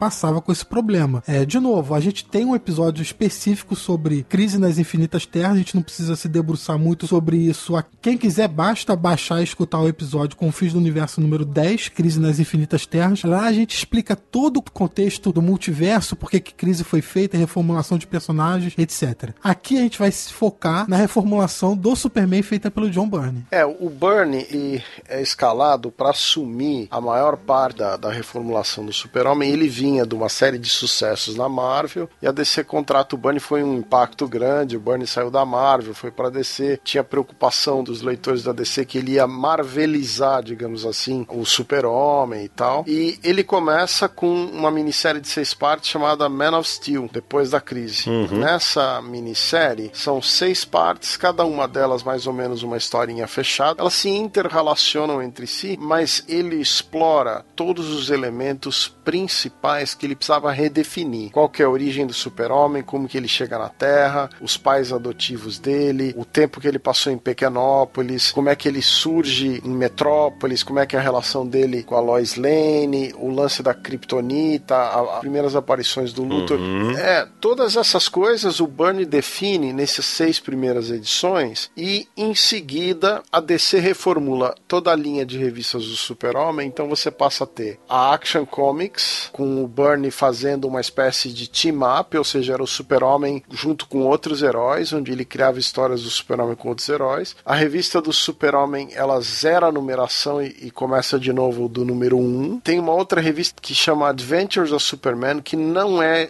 nem escrita nem desenhada pelo Bernie, que segue a numeração do primeiro volume do Super-Homem, do número que tinha parado, segue a numeração para Adventures of Superman, que inclusive era desenho do Jerry Ordway, né? Roteiro do Marvel Wolfman, que fez Crise nas Infinitas Terras. A partir daí, o Bernie faz a evolução do personagem, reinterpretando vilões clássicos como, como Metalo, né? O, o Luthor, ele que dá uma cara nova para essa ideia de que o Luthor era um, um vilão que era mais um, um, empresário capitalista que é louco, né? Que é algo que se tornou importantíssimo dali para frente, se tornou meio que ó, meio que não, que se tornou uma marca do Lex Luthor, né? Ele define como o Luthor seria. Isso, mas tem uma curiosidade aí que é o seguinte: a ideia do Lex Luthor, um empresário megalomaníaco, corrupto, enfim, não foi do John Byrne. Essa ideia foi do Marvel Wolfman. O Marvel Wolfman conversou com o John Byrne e falou: pô, e se a gente fizer o Lex Luthor assim? E aí foi como eles concordaram e fizeram nos quadrinhos. Outra mudança importante também é que o John Byrne decidiu que os pais do Clark Kent ficariam vivos. Todas as versões anteriores, com exceção das histórias do Superboy, Martha e Jonathan Kent sempre estavam mortos. Superman era um órfão. A partir da reformulação do Byrne, eles permaneceram vivos e criou ali um relacionamento entre os pais e o Clark, em que ele sempre buscava conselhos, desabafar, enfim, e, e desenvolvia esse relacionamento ali. O Samir, é nessa fase também, como a gente já falou há pouco, a introdução do lance da magia, né? É, essa ideia de que o Superman é vulnerável à magia, é uma outra fraqueza além da Kryptonita, existe no pós-crise, foi bastante explorada isso no pós-crise, mas na verdade vem da época pré-crise. Na verdade, muitas pessoas consideram que a primeira aparição da fraqueza à magia aconteceu em Superman 14, escrita pelo Jerry Siegel é, e desenhada pelo Leo Nowak. Ah, que interessante, muito boa, uma ótima informação. Quando ele é enfeitiçado por um ser, um mágico que vivia embaixo dos oceanos. Então, assim, isso já existe bem lá atrás. Essa é uma primeira aparição que depois, nos anos e nas décadas, vão ser retomadas aos poucos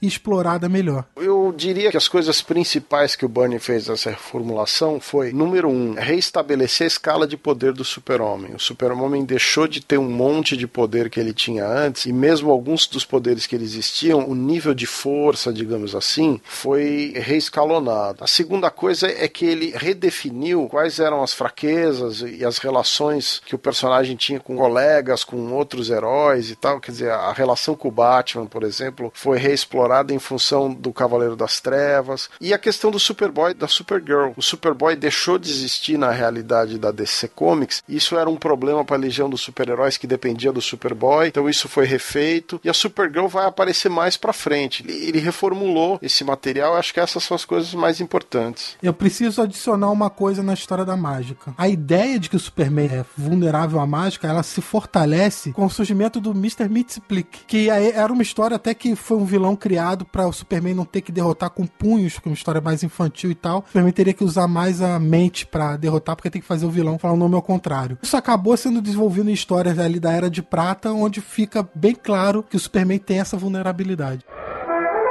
É no céu, vejam! É um pássaro! É um avião! É o Super-Homem. Eu recebi antes de começar a gravar o programa uma mensagem no Instagram do Leonardo Schiffer, que ele fala que ele e o filho dele, o Felipe de 5 anos, são muito fãs do Superman. E ele faz uma pergunta, e acho que dá pra gente brincar em cima disso. Muitas pessoas falam que o Superman é chato porque ele é certinho demais. Vocês acreditam que essas pessoas acham isso porque o ser humano está perdendo seus valores? Sempre achando que existe um jeitinho para tudo? O tempo passa, mas a moral é sempre a mesma. E aí? Eu acho que essa é uma visão correta do fenômeno que aconteceu. Você tinha uma geração é, onde a moral, os bons costumes, a ética tinha um valor mais alto e agora a gente vive um tempo onde existe mais cinismo, a ideia de que você respeita o governo, que você respeita a ordem ou a lei, ela é menos tolerada, né? Você vê a quantidade de protesto que tem contra a brutalidade policial, contra a autoridade, então assim... Se bem que também essa ideia que ficou impregnada do Superman de um cãozinho de governo, é, não corresponde totalmente à verdade ao longo dos 80 anos, né? Sim, o Superman foi usado como propaganda na época de Segunda Guerra, em outros momentos, como outros personagens também foram, é, não foi só o Superman. Ah, o azul, por mais absurdo que você possa pensar, o azul e o vermelho do Superman não tem nada a ver com a bandeira americana, é por causa das limitações gráficas da época, é um dos motivos, por exemplo, é, que são cores primárias. O Homem-Aranha também é azul e vermelho, por exemplo. Mas eu acho que é o seguinte, é,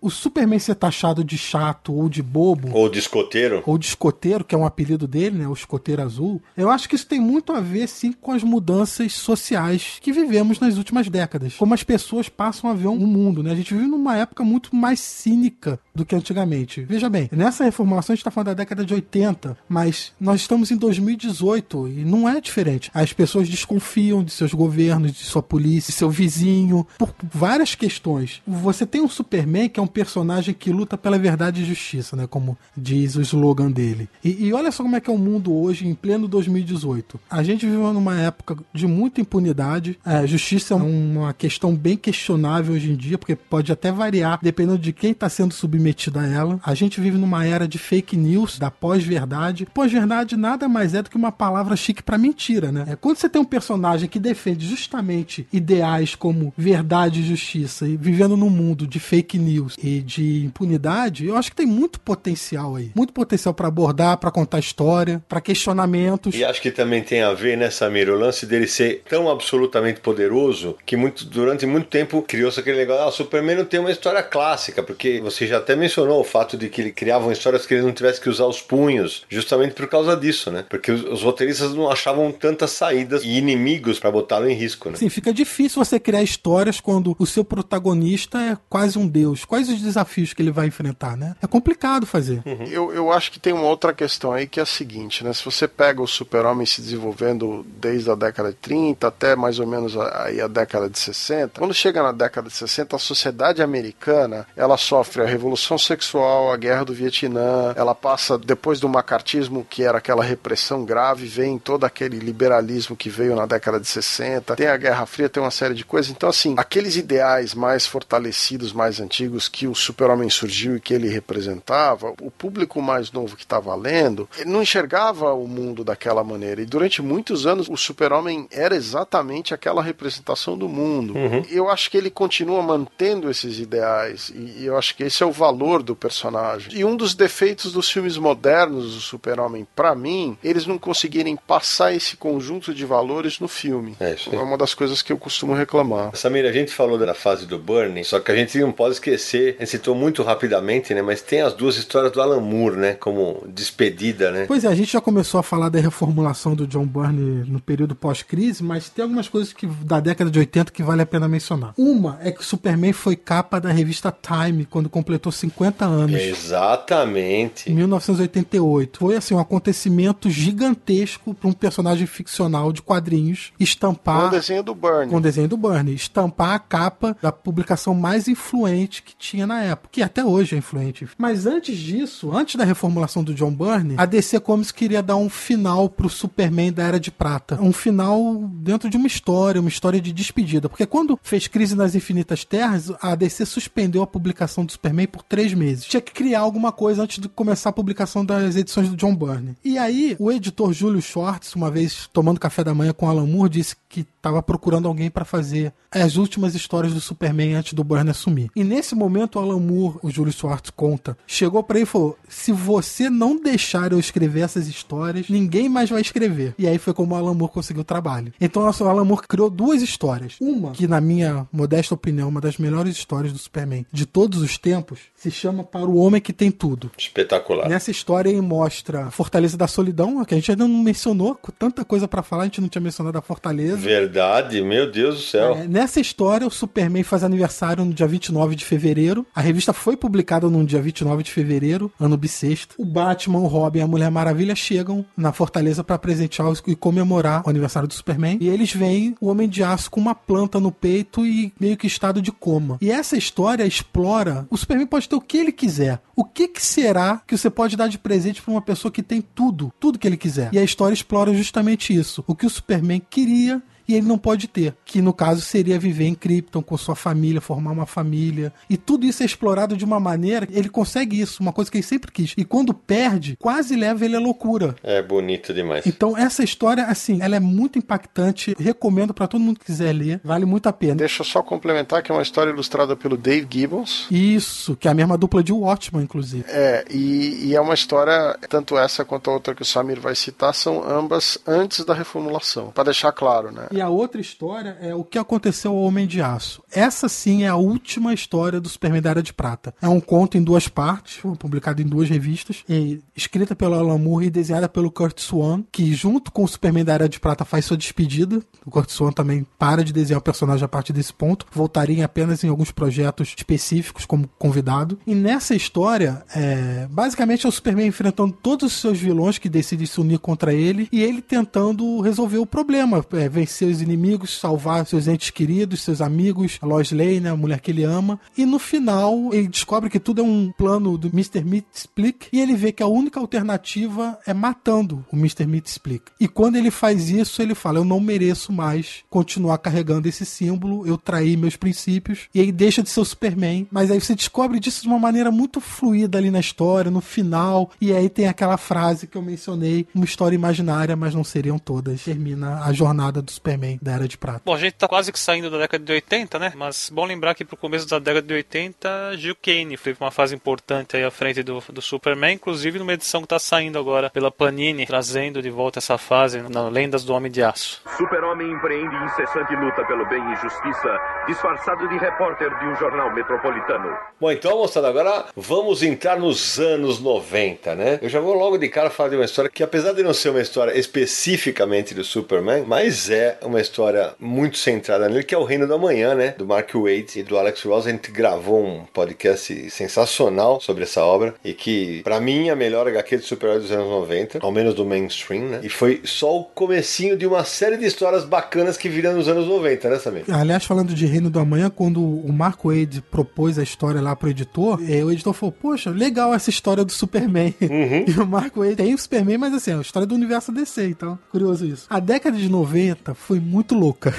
Acho que essa é a melhor descrição. Porque, de novo, pra gente entender direitinho o que aconteceu com o Superman da década de 90, vamos falar um pouquinho do mercado naquela época. Em 1992, uma série de desenhistas famosos da Marvel saíram da editora para fundar a Image Comics. Isso aí. E isso inclui Jim Lee, Todd McFarlane, Jim Valentino. O Ice Portácio. Isso, o Alice Portácio, o Eric Larsen, o Rob Liefeld também. E o que aconteceu nessa época? Foi também o auge do mercado especulativo. Então, por exemplo, todo mundo comprava as primeiras edições da Image pensando que iam valer muito no futuro. As editoras publicavam quadrinhos com múltiplas capas variantes, capas com efeito 3D, tudo que você pode imaginar para vender mais, criar lá um, um factoide e, e subir as vendas. Era muito desenho bonito e pouco roteiro bacana. Alguns desenhos nem eram tão bonitos assim, mas tudo bem, era uma, uma linguagem mais moderna. Sem falar que o quadrinho tava só nas comic shop praticamente, a distribuição fora do- das coisas tinha acabado e era tudo na mão dessas grandes distribuidoras, né? E o que acontece? A Marvel e a DC começaram a perder vendas com isso. Na época, a equipe criativa do Superman trabalhava. Superman tinha quatro revistas mensais e uma história começava numa revista, continuava na seguinte, não na- no mesmo título, no outro, título da outra equipe criativa, e elas eram como se fosse uma série regular semanal do Superman. Tanto que depois tiveram que botar um triângulo na capa com a ordem de leitura para o leitor não se perder. Que doideira é isso. Então, o que aconteceu? A equipe do Superman fazia encontros anuais para discutir como seria o ano de histórias. E nesses encontros anuais, sempre ti- tinha o Jerry Ordway entre eles, Dan Jurgens também, Lucy Simonson e tal. O Jerry Ordway sempre brincava. O que, que a gente vai fazer com o Superman agora? Aí o Jerry Ordway, vamos matar. Aí todo mundo ria, não, vamos falar sério. Aí criava a história. Aí quando chegava num po- um ponto em que ninguém mais sabia o que vai fazer, o Jerry Ordway, mata ele logo. E aí riam, tal, descontrair e continuavam. Eles estavam criando um arco de histórias que é o Clark Kent pedindo a Lois Lane noivado, revelando a identidade secreta pra ela e ia desembocar no casamento dos dois. Só que uma série de televisão estava sendo criada pro Superman, chamada Lois e Clark. Passava na Rede Globo de televisão. Aqui no Brasil passou na Globo. Que ia focar no relacionamento dos dois, dos dois repórteres, né? Isso. Que o Superman aparecia eventualmente no final e tal, aquela coisa. Era mais uma série que explorava o relacionamento dos dois, romance e tal. E essa série queria também fazer casamento dos dois. Então a DC virou e falou: olha só, vocês não vão poder fazer o casamento nos quadrinhos, vamos esperar. Quando chegar esse momento na série de televisão, a gente faz também nos quadrinhos e cria esse grande evento. Os personagens se casam nas duas mídias junto.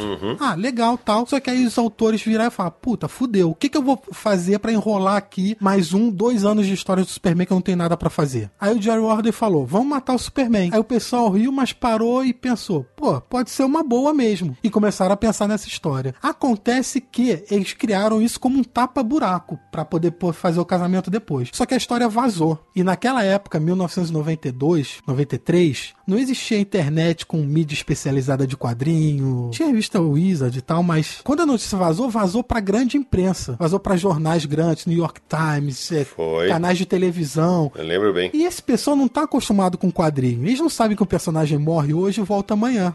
E eles fizeram uma puta divulgação em cima disso, falando: a DC vai matar o Superman. E começou a divulgar em tudo quanto é lugar o fim do Superman, editoriais analisando o personagem, se ele ainda era relevante pro dia de hoje, se morrer era o certo ou não, etc e tal. E isso pegou a DC desprevenida, que ela não esperava essa repercussão. Só que quando eles viram o tamanho que estava alcançando, resolveram aproveitar, né? É isso aí. criaram a história, publicaram, e na edição número 75 de Superman, que é quando o Superman efetivamente é morto pelo apocalipse, a edição vendeu 6 milhões de cópias, que até hoje é a revista mais vendida de toda a história da DC Comics. Sim. Diga-se de passagem que era uma edição que vinha lacrada num plástico. Dentro desse plástico, além da revista, vinha uma tarja preta para você colocar no seu braço em luto do super-homem. Vinha o bottom e uns outros apetrechos para você celebrar aquele evento que era a morte do super-homem. Uma coisa bem marqueteira também. Vou até corrigir o céu, porque ninguém celebrou a morte do super-homem, mas assim, porque ficou esquisito, mas... Celebrar as vendas da morte do super-homem. Mas a, a- a estratégia foi repetida no Brasil pela editora Abril, quando lançou. Recebia a tarja preta, ao menos quem é, o pessoal de imprensa recebeu. Eu, eu tenho a minha ainda guardada, que tinha o S em vermelho. É, e realmente foi uma comoção, né? Eu lembro que foi lançado na segunda Bienal de Quadrinhos do Rio de Janeiro. A Abril lançou em formatinho. O Samir, outro dia, a gente até contou a história aqui no Confins que ele recuperou essa revista, né? O- uma das pessoas que mandou pra ele foi o Rafael Baldo. Um abraço pro Rafael. E a outra foi o Marcelo Buide, também um abraço pra ele. Exato. É, um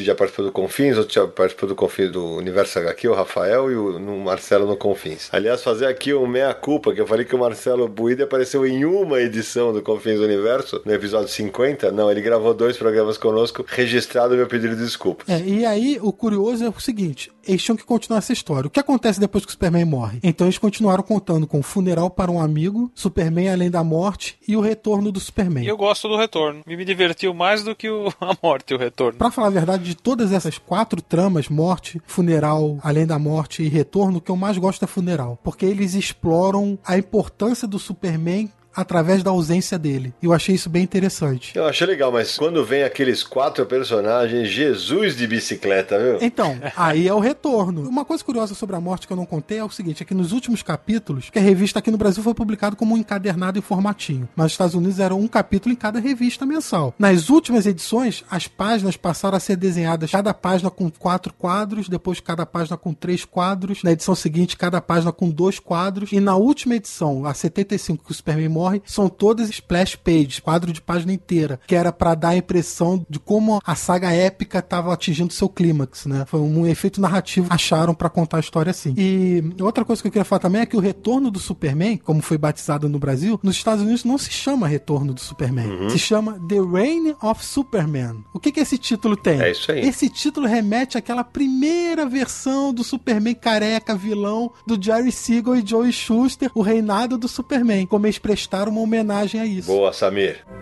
Espera! Quem é você? Um amigo.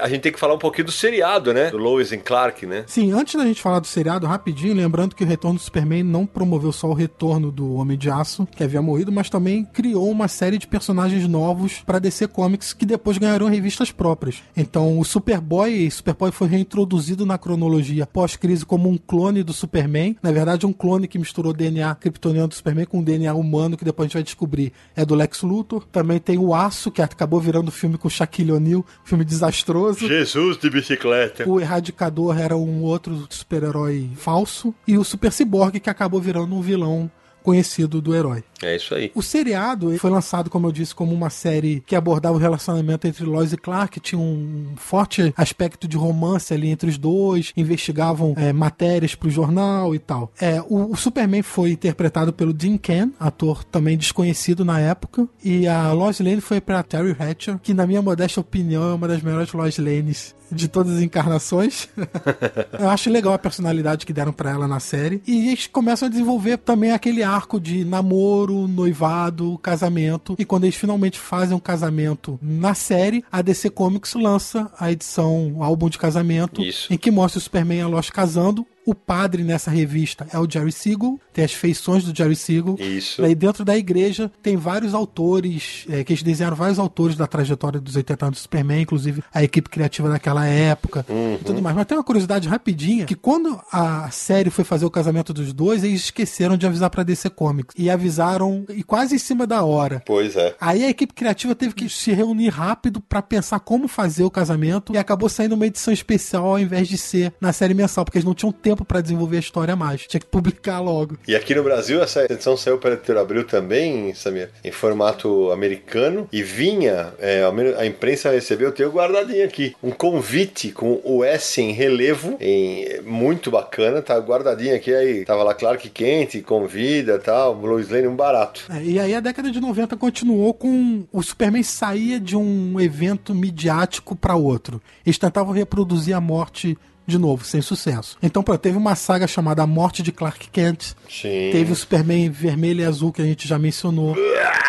Teve uma saga que o Superman perde os poderes, aí quando ele recarrega ele vira uma monstruosidade tipo Hulk. Isso. Assim, foi muita loucura a década de 90 pro Superman, sempre tentando emular o sucesso da morte, mas sem nunca conseguir. Nada que não pudesse piorar depois, né? Exatamente.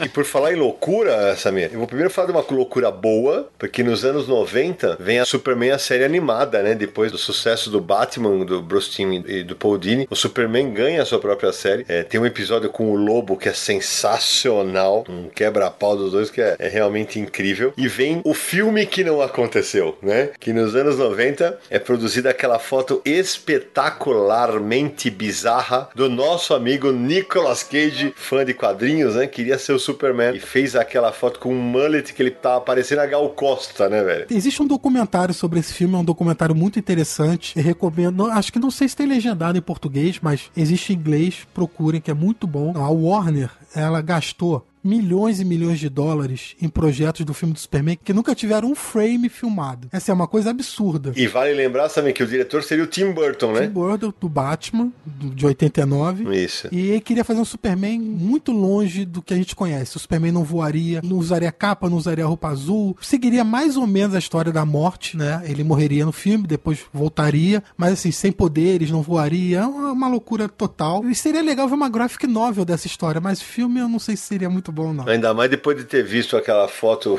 com aquele uniforme do Nicolas Cage, acho que é melhor deixar pra lá, viu? É, o Nicolas Cage, que sempre foi um fã declarado do Superman, e inclusive o Nicolas Cage deu o nome de Kal-El pro filho dele, e mas o Nicolas Cage pôde, depois de anos e anos, interpretar o Superman na próxima animação dos Jovens Titãs que vai chegar nos cinemas e que vai fazer a voz. Então se dê por satisfeito. Bom, então chegamos aos anos 2000, Samir. Pois é, nos anos 2000, é, o Superman foi marcado para largar um pouquinho das loucuras da década de 90, tentar redefinir o personagem. Então, na série mensal, quem assumiu os roteiros foi o Jeff Loeb, e fez uma história que até é, se chamava Retorno a Krypton, tentando analisar um pouco mais como é que era o Krypton e tudo isso. Também foi lançada a minissérie Superman, o Legado das Estrelas, que era uma recontagem da origem, com roteiros do Marco Wade, desenhos do Lane Francis Yu. Essa era uma série em 12 partes, o Marco Wade foi incumbido de recontar toda a origem do Superman como ele quisesse. Ele reuniu vários elementos da Era de Ouro, de Prata e pós-crise numa versão dele. É uma das origens do Superman que eu, eu, por exemplo, mais curto, apesar de não ser fã do Luthor e do, do Clark serem amigos adolescentes em Smallville, não curto muito, mas Uhum. assim, como uma história geral, eu curto da recontagem de origem dele. Foi nessa saga que surgiu o conceito de que o S é um símbolo de esperança para Krypton, que foi até usado no filme mais recente. Sim. Essa série, por exemplo, tem uma passagem interessante nessa série, nessa recontagem de origem, que o Superman vai encontrar um vendedor de armas que vendeu, se eu não me engano, vendeu por um menor de idade, acabou acontecendo um acidente e tal. O Superman pega um revólver, aponta na cabeça do comerciante e atira. E em super velocidade ele para a bala centímetros antes da testa do cara. E ele fala assim: ou você muda ou eu volto. E isso é pura era de ouro do Superman original do Siegel e do Schuster. Quando o Superman ameaçava os bandidos e era um tipo um vigilante. É muito similar. Mas nos anos 2000 ficou marcado também por uma outra saga da DC chamada Crise Infinita, que marcou o retorno do Superman da Era de Ouro. Ah, meu Deus, lá vem. Soco na parede da realidade. Obrigado, hein, Gavi Jones. Valeu. Aquele abraço. É resultante dessa saga que o multiverso da DC voltou também. Antes era um universo único e a partir de Crise Infinita voltou o multiverso. Enfim, isso no meio da saga, o Superman da Era de Ouro morre lutando contra o Superboy. É, tem várias repercussões aí pro Superman. Anos 2000 também foi marcado pelo Lex Luthor presidente dos Estados Unidos. Meu Deus, é verdade. E depois algumas histórias marcantes. Na revista mensal foi Superman Brainiac, Superman Legião dos Super-Heróis. Os dois saíram encadernados pela Panini, não saíram, Samir? Saíram. Também teve uma história que foi coescrita entre o Geoff Jones e o Richard Donner, diretor do filme do Superman de 78. Foi um marco também na revista mensal. Opa, Samir, pênalti. Samir do céu, nós estamos nos anos 2000. Esquecemos, nos anos 90 tem uma obra chamada Superman e as Quatro Estações. Caramba, essa história tá sendo até relançada pela Panini agora. Sim, baita HQ. Gosto muito também. É Jeff Loeb e Tim Sale. Isso, a mesma dupla de Batman, O Longo Dia das Bruxas. Que também aborda a origem dele, né? Sim, eles abordam a origem de uma maneira, um ponto de vista um pouco diferente da do Burn. Focado mais no Clark Kent. Eu acho uma história muito boa, vale a pena ler sim, porque foi marcante na época. E já que você falou das quatro estações, tem uma outra história de origem, entre aspas, do Superman, que é Superman Identidade Secreta, que a Panini também vai relançar esse ano aqui no Brasil. Enfim, é completamente separada. É o mesmo caso do Terra 1, por exemplo. Superman Origem Secreta, escrita pelo Geoff Jones e Gary Frank, é uma história de origem também, feita pra cronologia. Tem ainda mais essa. Eu acho sim que há um exagero de recontagem de origem do Superman, principalmente em períodos de tempo muito pequeno nos últimos anos. Porque logo depois vem a reformulação do Grant Morrison pros 952, por exemplo. Exato. Mas o Superman, ao longo dos 80 anos, o Superman tem uma tradição de origem recontada, não só para quadrinhos como para outras mídias. E o Superman que a gente conhece hoje é uma junção dessas todas. E isso é claro, Samir, é pra tentar sempre pegar um público que tá chegando. É sempre tentando renovar o personagem e pegar o público novo. É, é o que eu acho assim, você conta uma história de origem. Se você introduz um elemento que é bom, vai ser absorvido na mitologia e vão trabalhar com ela. Se for ruim, vai ser esquecido, como várias coisas antes também foram. Um, Só pra não esquecer, Identidade Secreta é roteiro do Kurt Busiek e arte do Stuart Immonen. Nos anos 2000, acho que uma das coisas mais significativas que aconteceram com o Super-Homem na televisão foi o seriado Smallville, que é, ele foi exibido entre 2001 e 2011. O Tom Welling fazia o, o papel do Superman. Na verdade, ele fazia o papel do Clark Kent, né? O Superman. É, Isso. O mote da série é assim: não existe Superman. É o Clark Kent adolescente. Nem Superboy tem. Na verdade, essa é uma das séries mais longas que o personagem teve na televisão, né? Porque foram 10 anos. E a mais longa. Essa série, como a maioria das séries de televisão, assim, tem episódios que são fraquíssimos e alternando com outros que são mais interessantes. É, a, toda a proposta dessa série era sem uniforme, sem capa e sem voo. Eles não queriam mostrar o Superman, eles não queriam mostrar o Superboy. Eles queriam mostrar Clark Kent desenvolvendo seus poderes, se relacionando com outros personagens. Então também tem uma das melhores interpretações do Lex Luthor pós-crise, que é o Lex Luthor empresário, né? A dualidade entre os dois ali é bem interessante também. Tanto que tinha essa regra de sem uniforme, que quando o Tom Welling finalmente usa a roupa azul, é quando o seriado acaba. Porque ali deixou de ser a formação dele e já passa uma outra etapa da vida que não era mais o objetivo da série contar. Mas foi a série mais longeva de uma encarnação do personagem. Nunca o seriado do Superman teve 10 temporadas seguidas. Assim, tem coisas interessantes e coisas fracas. Como uma primeira introdução é interessante. E aí o Superman volta, né, Samir? Volta à telona, né? É, no filme de 2006. Com o Brandon Routh no papel principal, que de- anos depois interpretaria outro herói de quadrinhos, que é o Dylan Dog, né? Mas ele volta como o Superman. Outra vez, um ator desconhecido assume o papel de Clark Kent Superman. Isso. O filme se chamava Superman O Retorno, dirigido pelo Brian Singer, Isso. que foi o responsável por levar os X-Men pro cinema também anos antes. Sim. Tem uma coisa curiosa também sobre esse projeto, porque quando a Warner concordou em filmar e lançar esse filme, ela já tinha gasto 50 milhões de dólares em projetos abortados anteriormente. Desde aquele que a gente comentou com o Nicolas Cage, até outros projetos intermediários ali. Um, por exemplo, seria escrito pelo J.J. Abrams, que depois fez Star Trek e Star Wars. Como eles gastam mal, hein? Fala sério. Pois é, 50 milhões torrados, É. perdidos. Um filme que não foi recebido com muito entusiasmo dos fãs, É. teve uma bilheteria modesta e não teve continuação. Aquele começo, a cena do avião, pra mim é incrível, porque quando ele retorna, né? Eu gosto muito daquele, daquela cena. Depois o filme realmente perde fôlego. Mas tem uma curiosidade desse filme que, na época, acho que eu comentei com o Sérgio e tal. Vocês devem lembrar que tem um filho, né? Da Lois Lane, que no final Isso. revela ter poderes e tal. E eu lembro que na época eu, eu cheguei a comentar com o Sérgio ou com, ou com algum outro amigo. é, eu falei, será que naquele negócio de o Superman e outros personagens terem elementos de várias mídias incorporadas, será que naquela época a introdução desse garoto poderia ser um receio de que a DC perdesse os direitos para as famílias do Schuster e do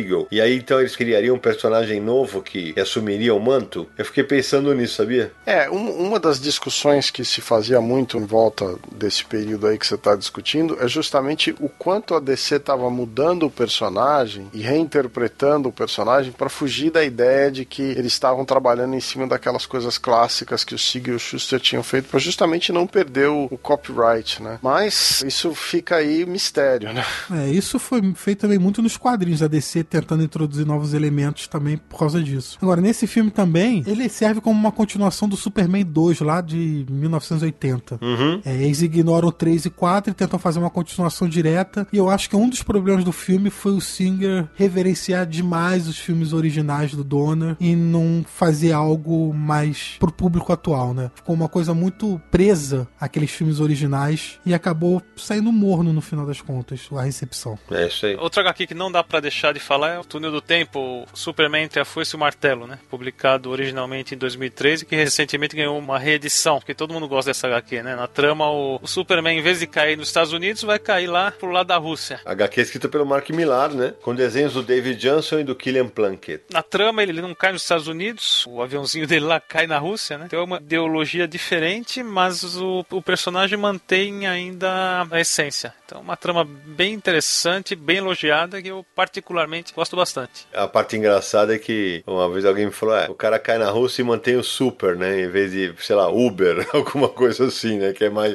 que é alemão. É, a- Uber é alemão, né, Sérgio? Uber é alemão. Russo teria que ser alguma outra coisa. É, exatamente. Chegando ao final aí dos 80 anos de publicação do Superman, uma outra obra que a gente não pode deixar de comentar é Grandes Astros Superman, do Grant Morrison e do Frank Quitely, que na verdade é uma grande homenagem que o Morrison fez ao Superman da Era de Prata.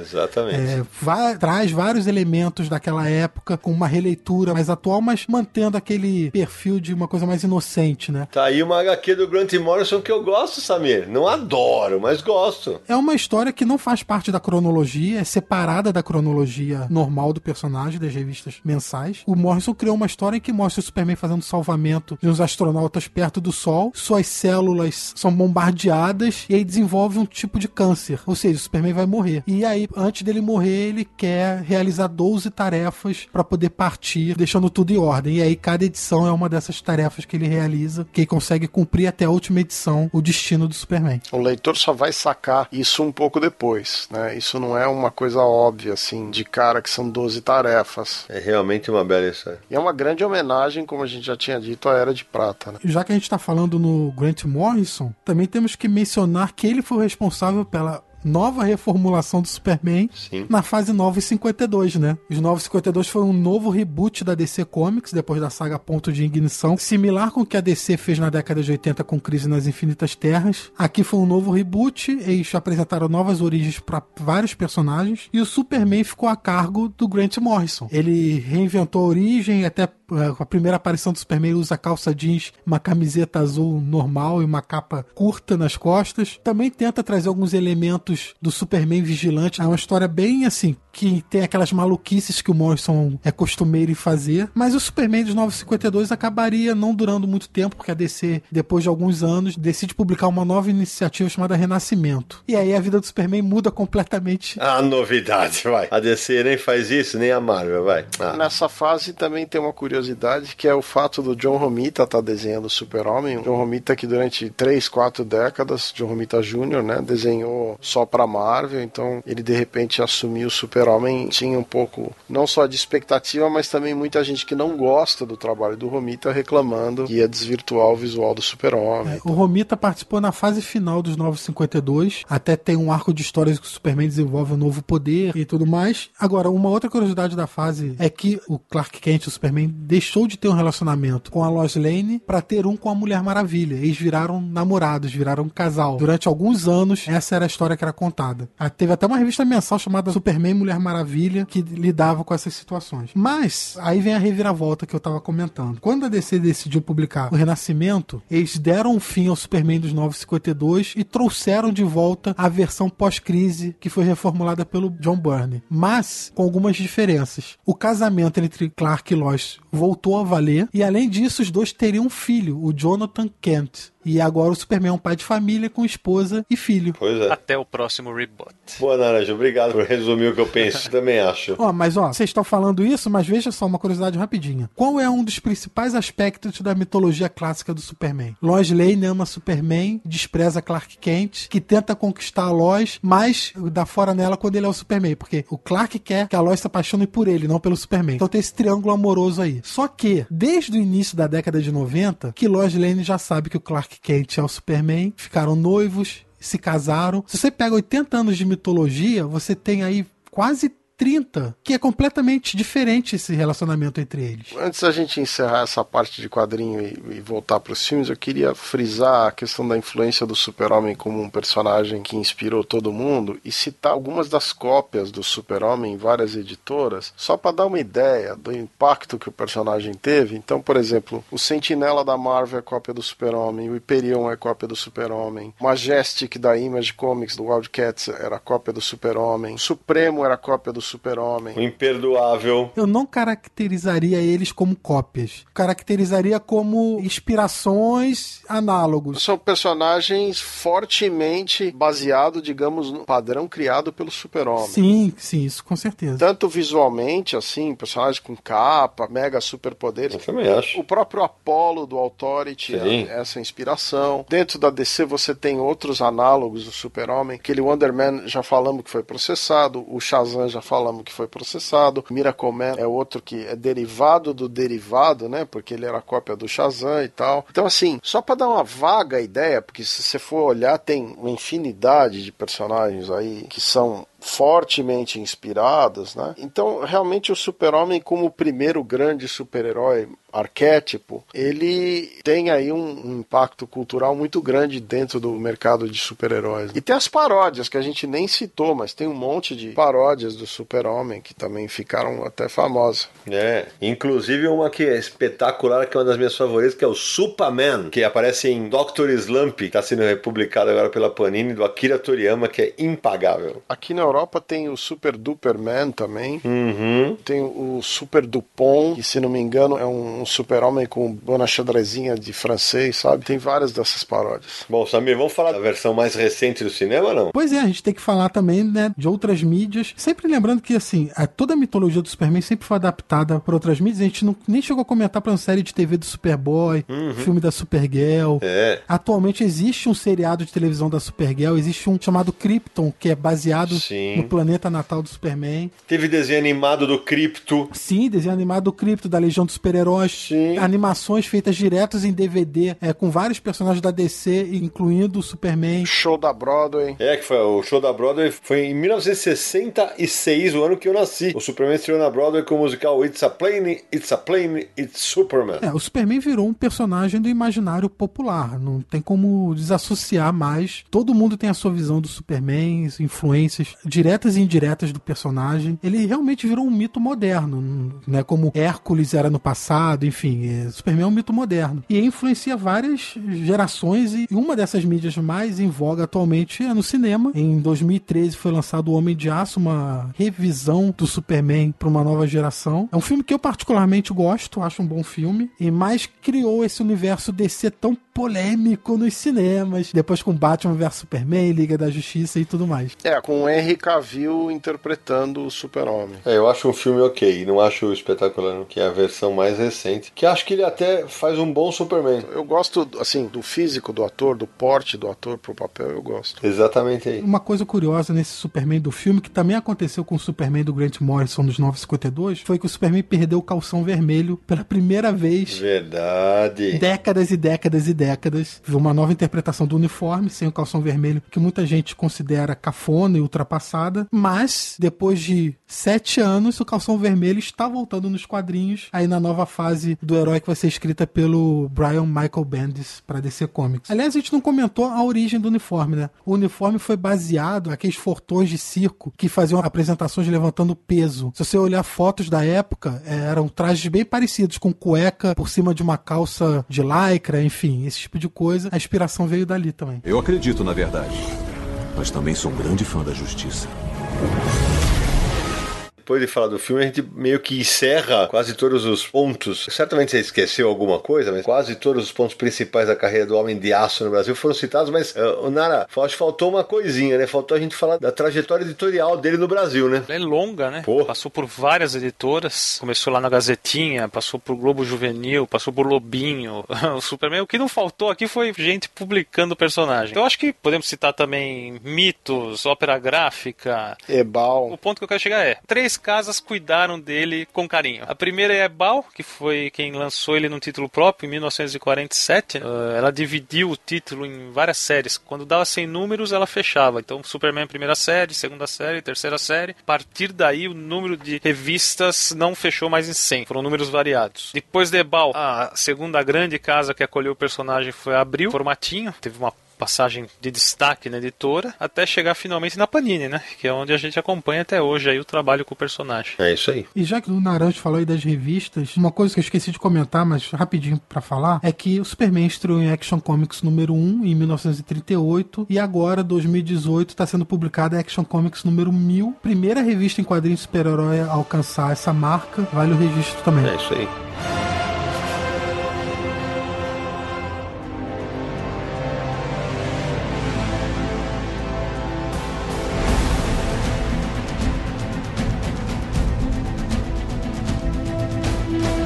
Ufa, meus amigos, que programa literalmente super, hein? Sabe, como a gente já falou um monte aqui, nós estamos estouradaço no horário e a gente já falou de um monte de quadrinhos, hoje não vai ter indicação de leitura, né? Samir, quem quiser entrar em contato com o Confis do Universo, quais são os caminhos? Para ouvir todos os episódios do Confis do Universo é só acessar podcast.universohq.com. Também estamos no iTunes, é só buscar lá por Confis do Universo. Você vai poder assinar o feed e receber as notificações de novos episódios. E por favor, deixe seu comentário lá no iTunes, deixe sua avaliação também, que isso é muito importante pra gente. Mande sua mensagem para podcast@universohq.com ou se preferir um áudio, envie para DDD 11 94583 5989. Repita! Repetindo o WhatsApp do Confins do Universo, DDD 11 94583 5989. Confins do Universo, que é o podcast do site Universo HQ, que existe já há 18 anos falando sobre quadrinhos na internet brasileira, notícias, matérias, você vai encontrar tudo por lá. Estamos nas redes sociais, é, no Facebook, Twitter, Instagram e Google+, é só buscar por Universo HQ. Lembrando, de novo, temos um- uma campanha de financiamento coletivo recorrente no Catarse, para você conhecer, saber os detalhes, por que fizemos essa campanha, por que ela é importante para a continuidade do nosso projeto, acesse catarse.me barra Universo HQ. É isso aí, Samir. É, como nosso tempo tá estouradaço, né, a gente não vai ter leitura de e-mails e de WhatsApp, mas eu vou só citar uma aqui do nosso amigo JP Martins, que mandou uma boa lembrança aqui em relação ao episódio de Vingadores Guerra Infinita. E sentiu falta que a gente não citou que Thanos vem de Thanatos, que é o deus da morte na mitologia grega. Então, abraço pro JP. Então, é, menino Marcelo Naranjo, suas palavras finais. Espero que vocês tenham gostado deste super programa com esses super amigos aqui. Vai, Sérgio! Então, mais uma vez, eu vou agradecer o pessoal que patrocina a gente aí no Catarse, o pessoal que acompanha o Confins. Eu tô completamente sob o efeito da Kryptonita, não, não tô mais nem conseguindo fazer despedida. É a Kryptonita do sono. É. Que horas são aí, Sé? Fala pra galera. 15 para 7 da madrugada. É, isso já é manhã, você já pode ficar acordado e começar a trabalhar. É, vai ser vagabundo, não vai dormir, né? Já vira o dia. Samir Daliato. Também quero deixar um abraço e um agradecimento para quem nos apoia no Catarse. E lembrar que a gente eh, fez esse programa sobre os 80 anos do Superman, mas caramba, oito décadas tem muita, muita, muita coisa para falar. Teriam muitas outras curiosidades, histórias importantes, autores que trabalharam com o personagem. Sim, pelo tempo não dá para mencionar tudo, mas a gente poderia fazer mais dois programas tranquilamente sobre os 80 anos do Superman. Quem sabe outras oportunidades aí a gente esmiuça mais detalhes dessa jornada vitoriosa. Olha aí, obrigado pro Samir, obrigado pro Sérgio, obrigado pro Nara, é sempre bom. É o que o Samir gente ficaria mais algumas horas falando disso. É que a gente não conseguiu nem aprofundar tanto as sagas, porque é muita coisa, né? Tem- a gente citou muito, muito material, mas de qualquer maneira, acho que tá aqui um bom documento histórico sobre os 80 anos do Homem de Aço. Então, que o Superman siga sempre para o alto e avante. E a gente se encontra no próximo episódio de Confins do Universo.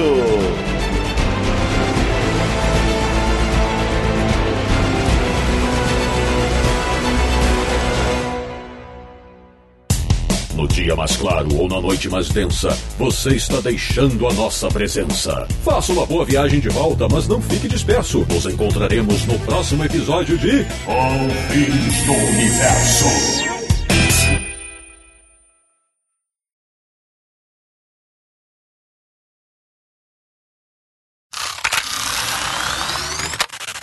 Eu quero ver quem aqui sabe. Em quais desses seriados, na hora que ele saia voando, virava um desenho animado a cena dele, dele voando? Ah, isso eu não sou tão velho assim. Na verdade, isso desde o primeiro que foi pro cinema era assim, né? Ele não tinha como fazer ele voando e faziam como desenho animado. Era uma saída, né? Mas você ia falar algum, você ia falar algum específico? Eu não, eu não sabia. Eu queria ver se você sabia, pô. Eu só lembrei. Ah, caralho. Não, Naranjo, puta que pariu, velho. Você tá brincando, você dá informação pra não ter a resposta, bicho. Ah, brincou, vai.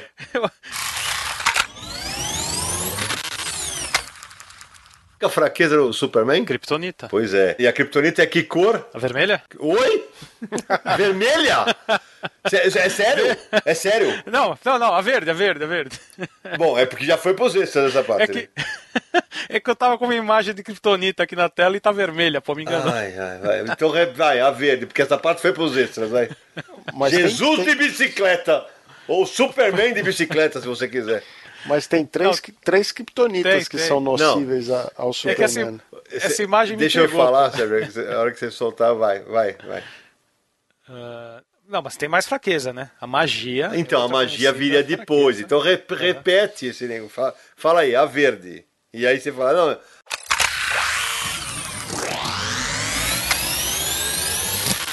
A fraqueza do Superman é a Kryptonita verde.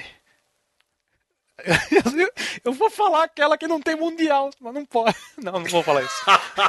Para, corta! Não põe isso. Não põe, eu não vou arrumar treta. Vai, entrou, já entrou, já entrou, já entrou. Sinto muito, vai, vai, vai pros extras, tudo bem. É, então volta. De novo.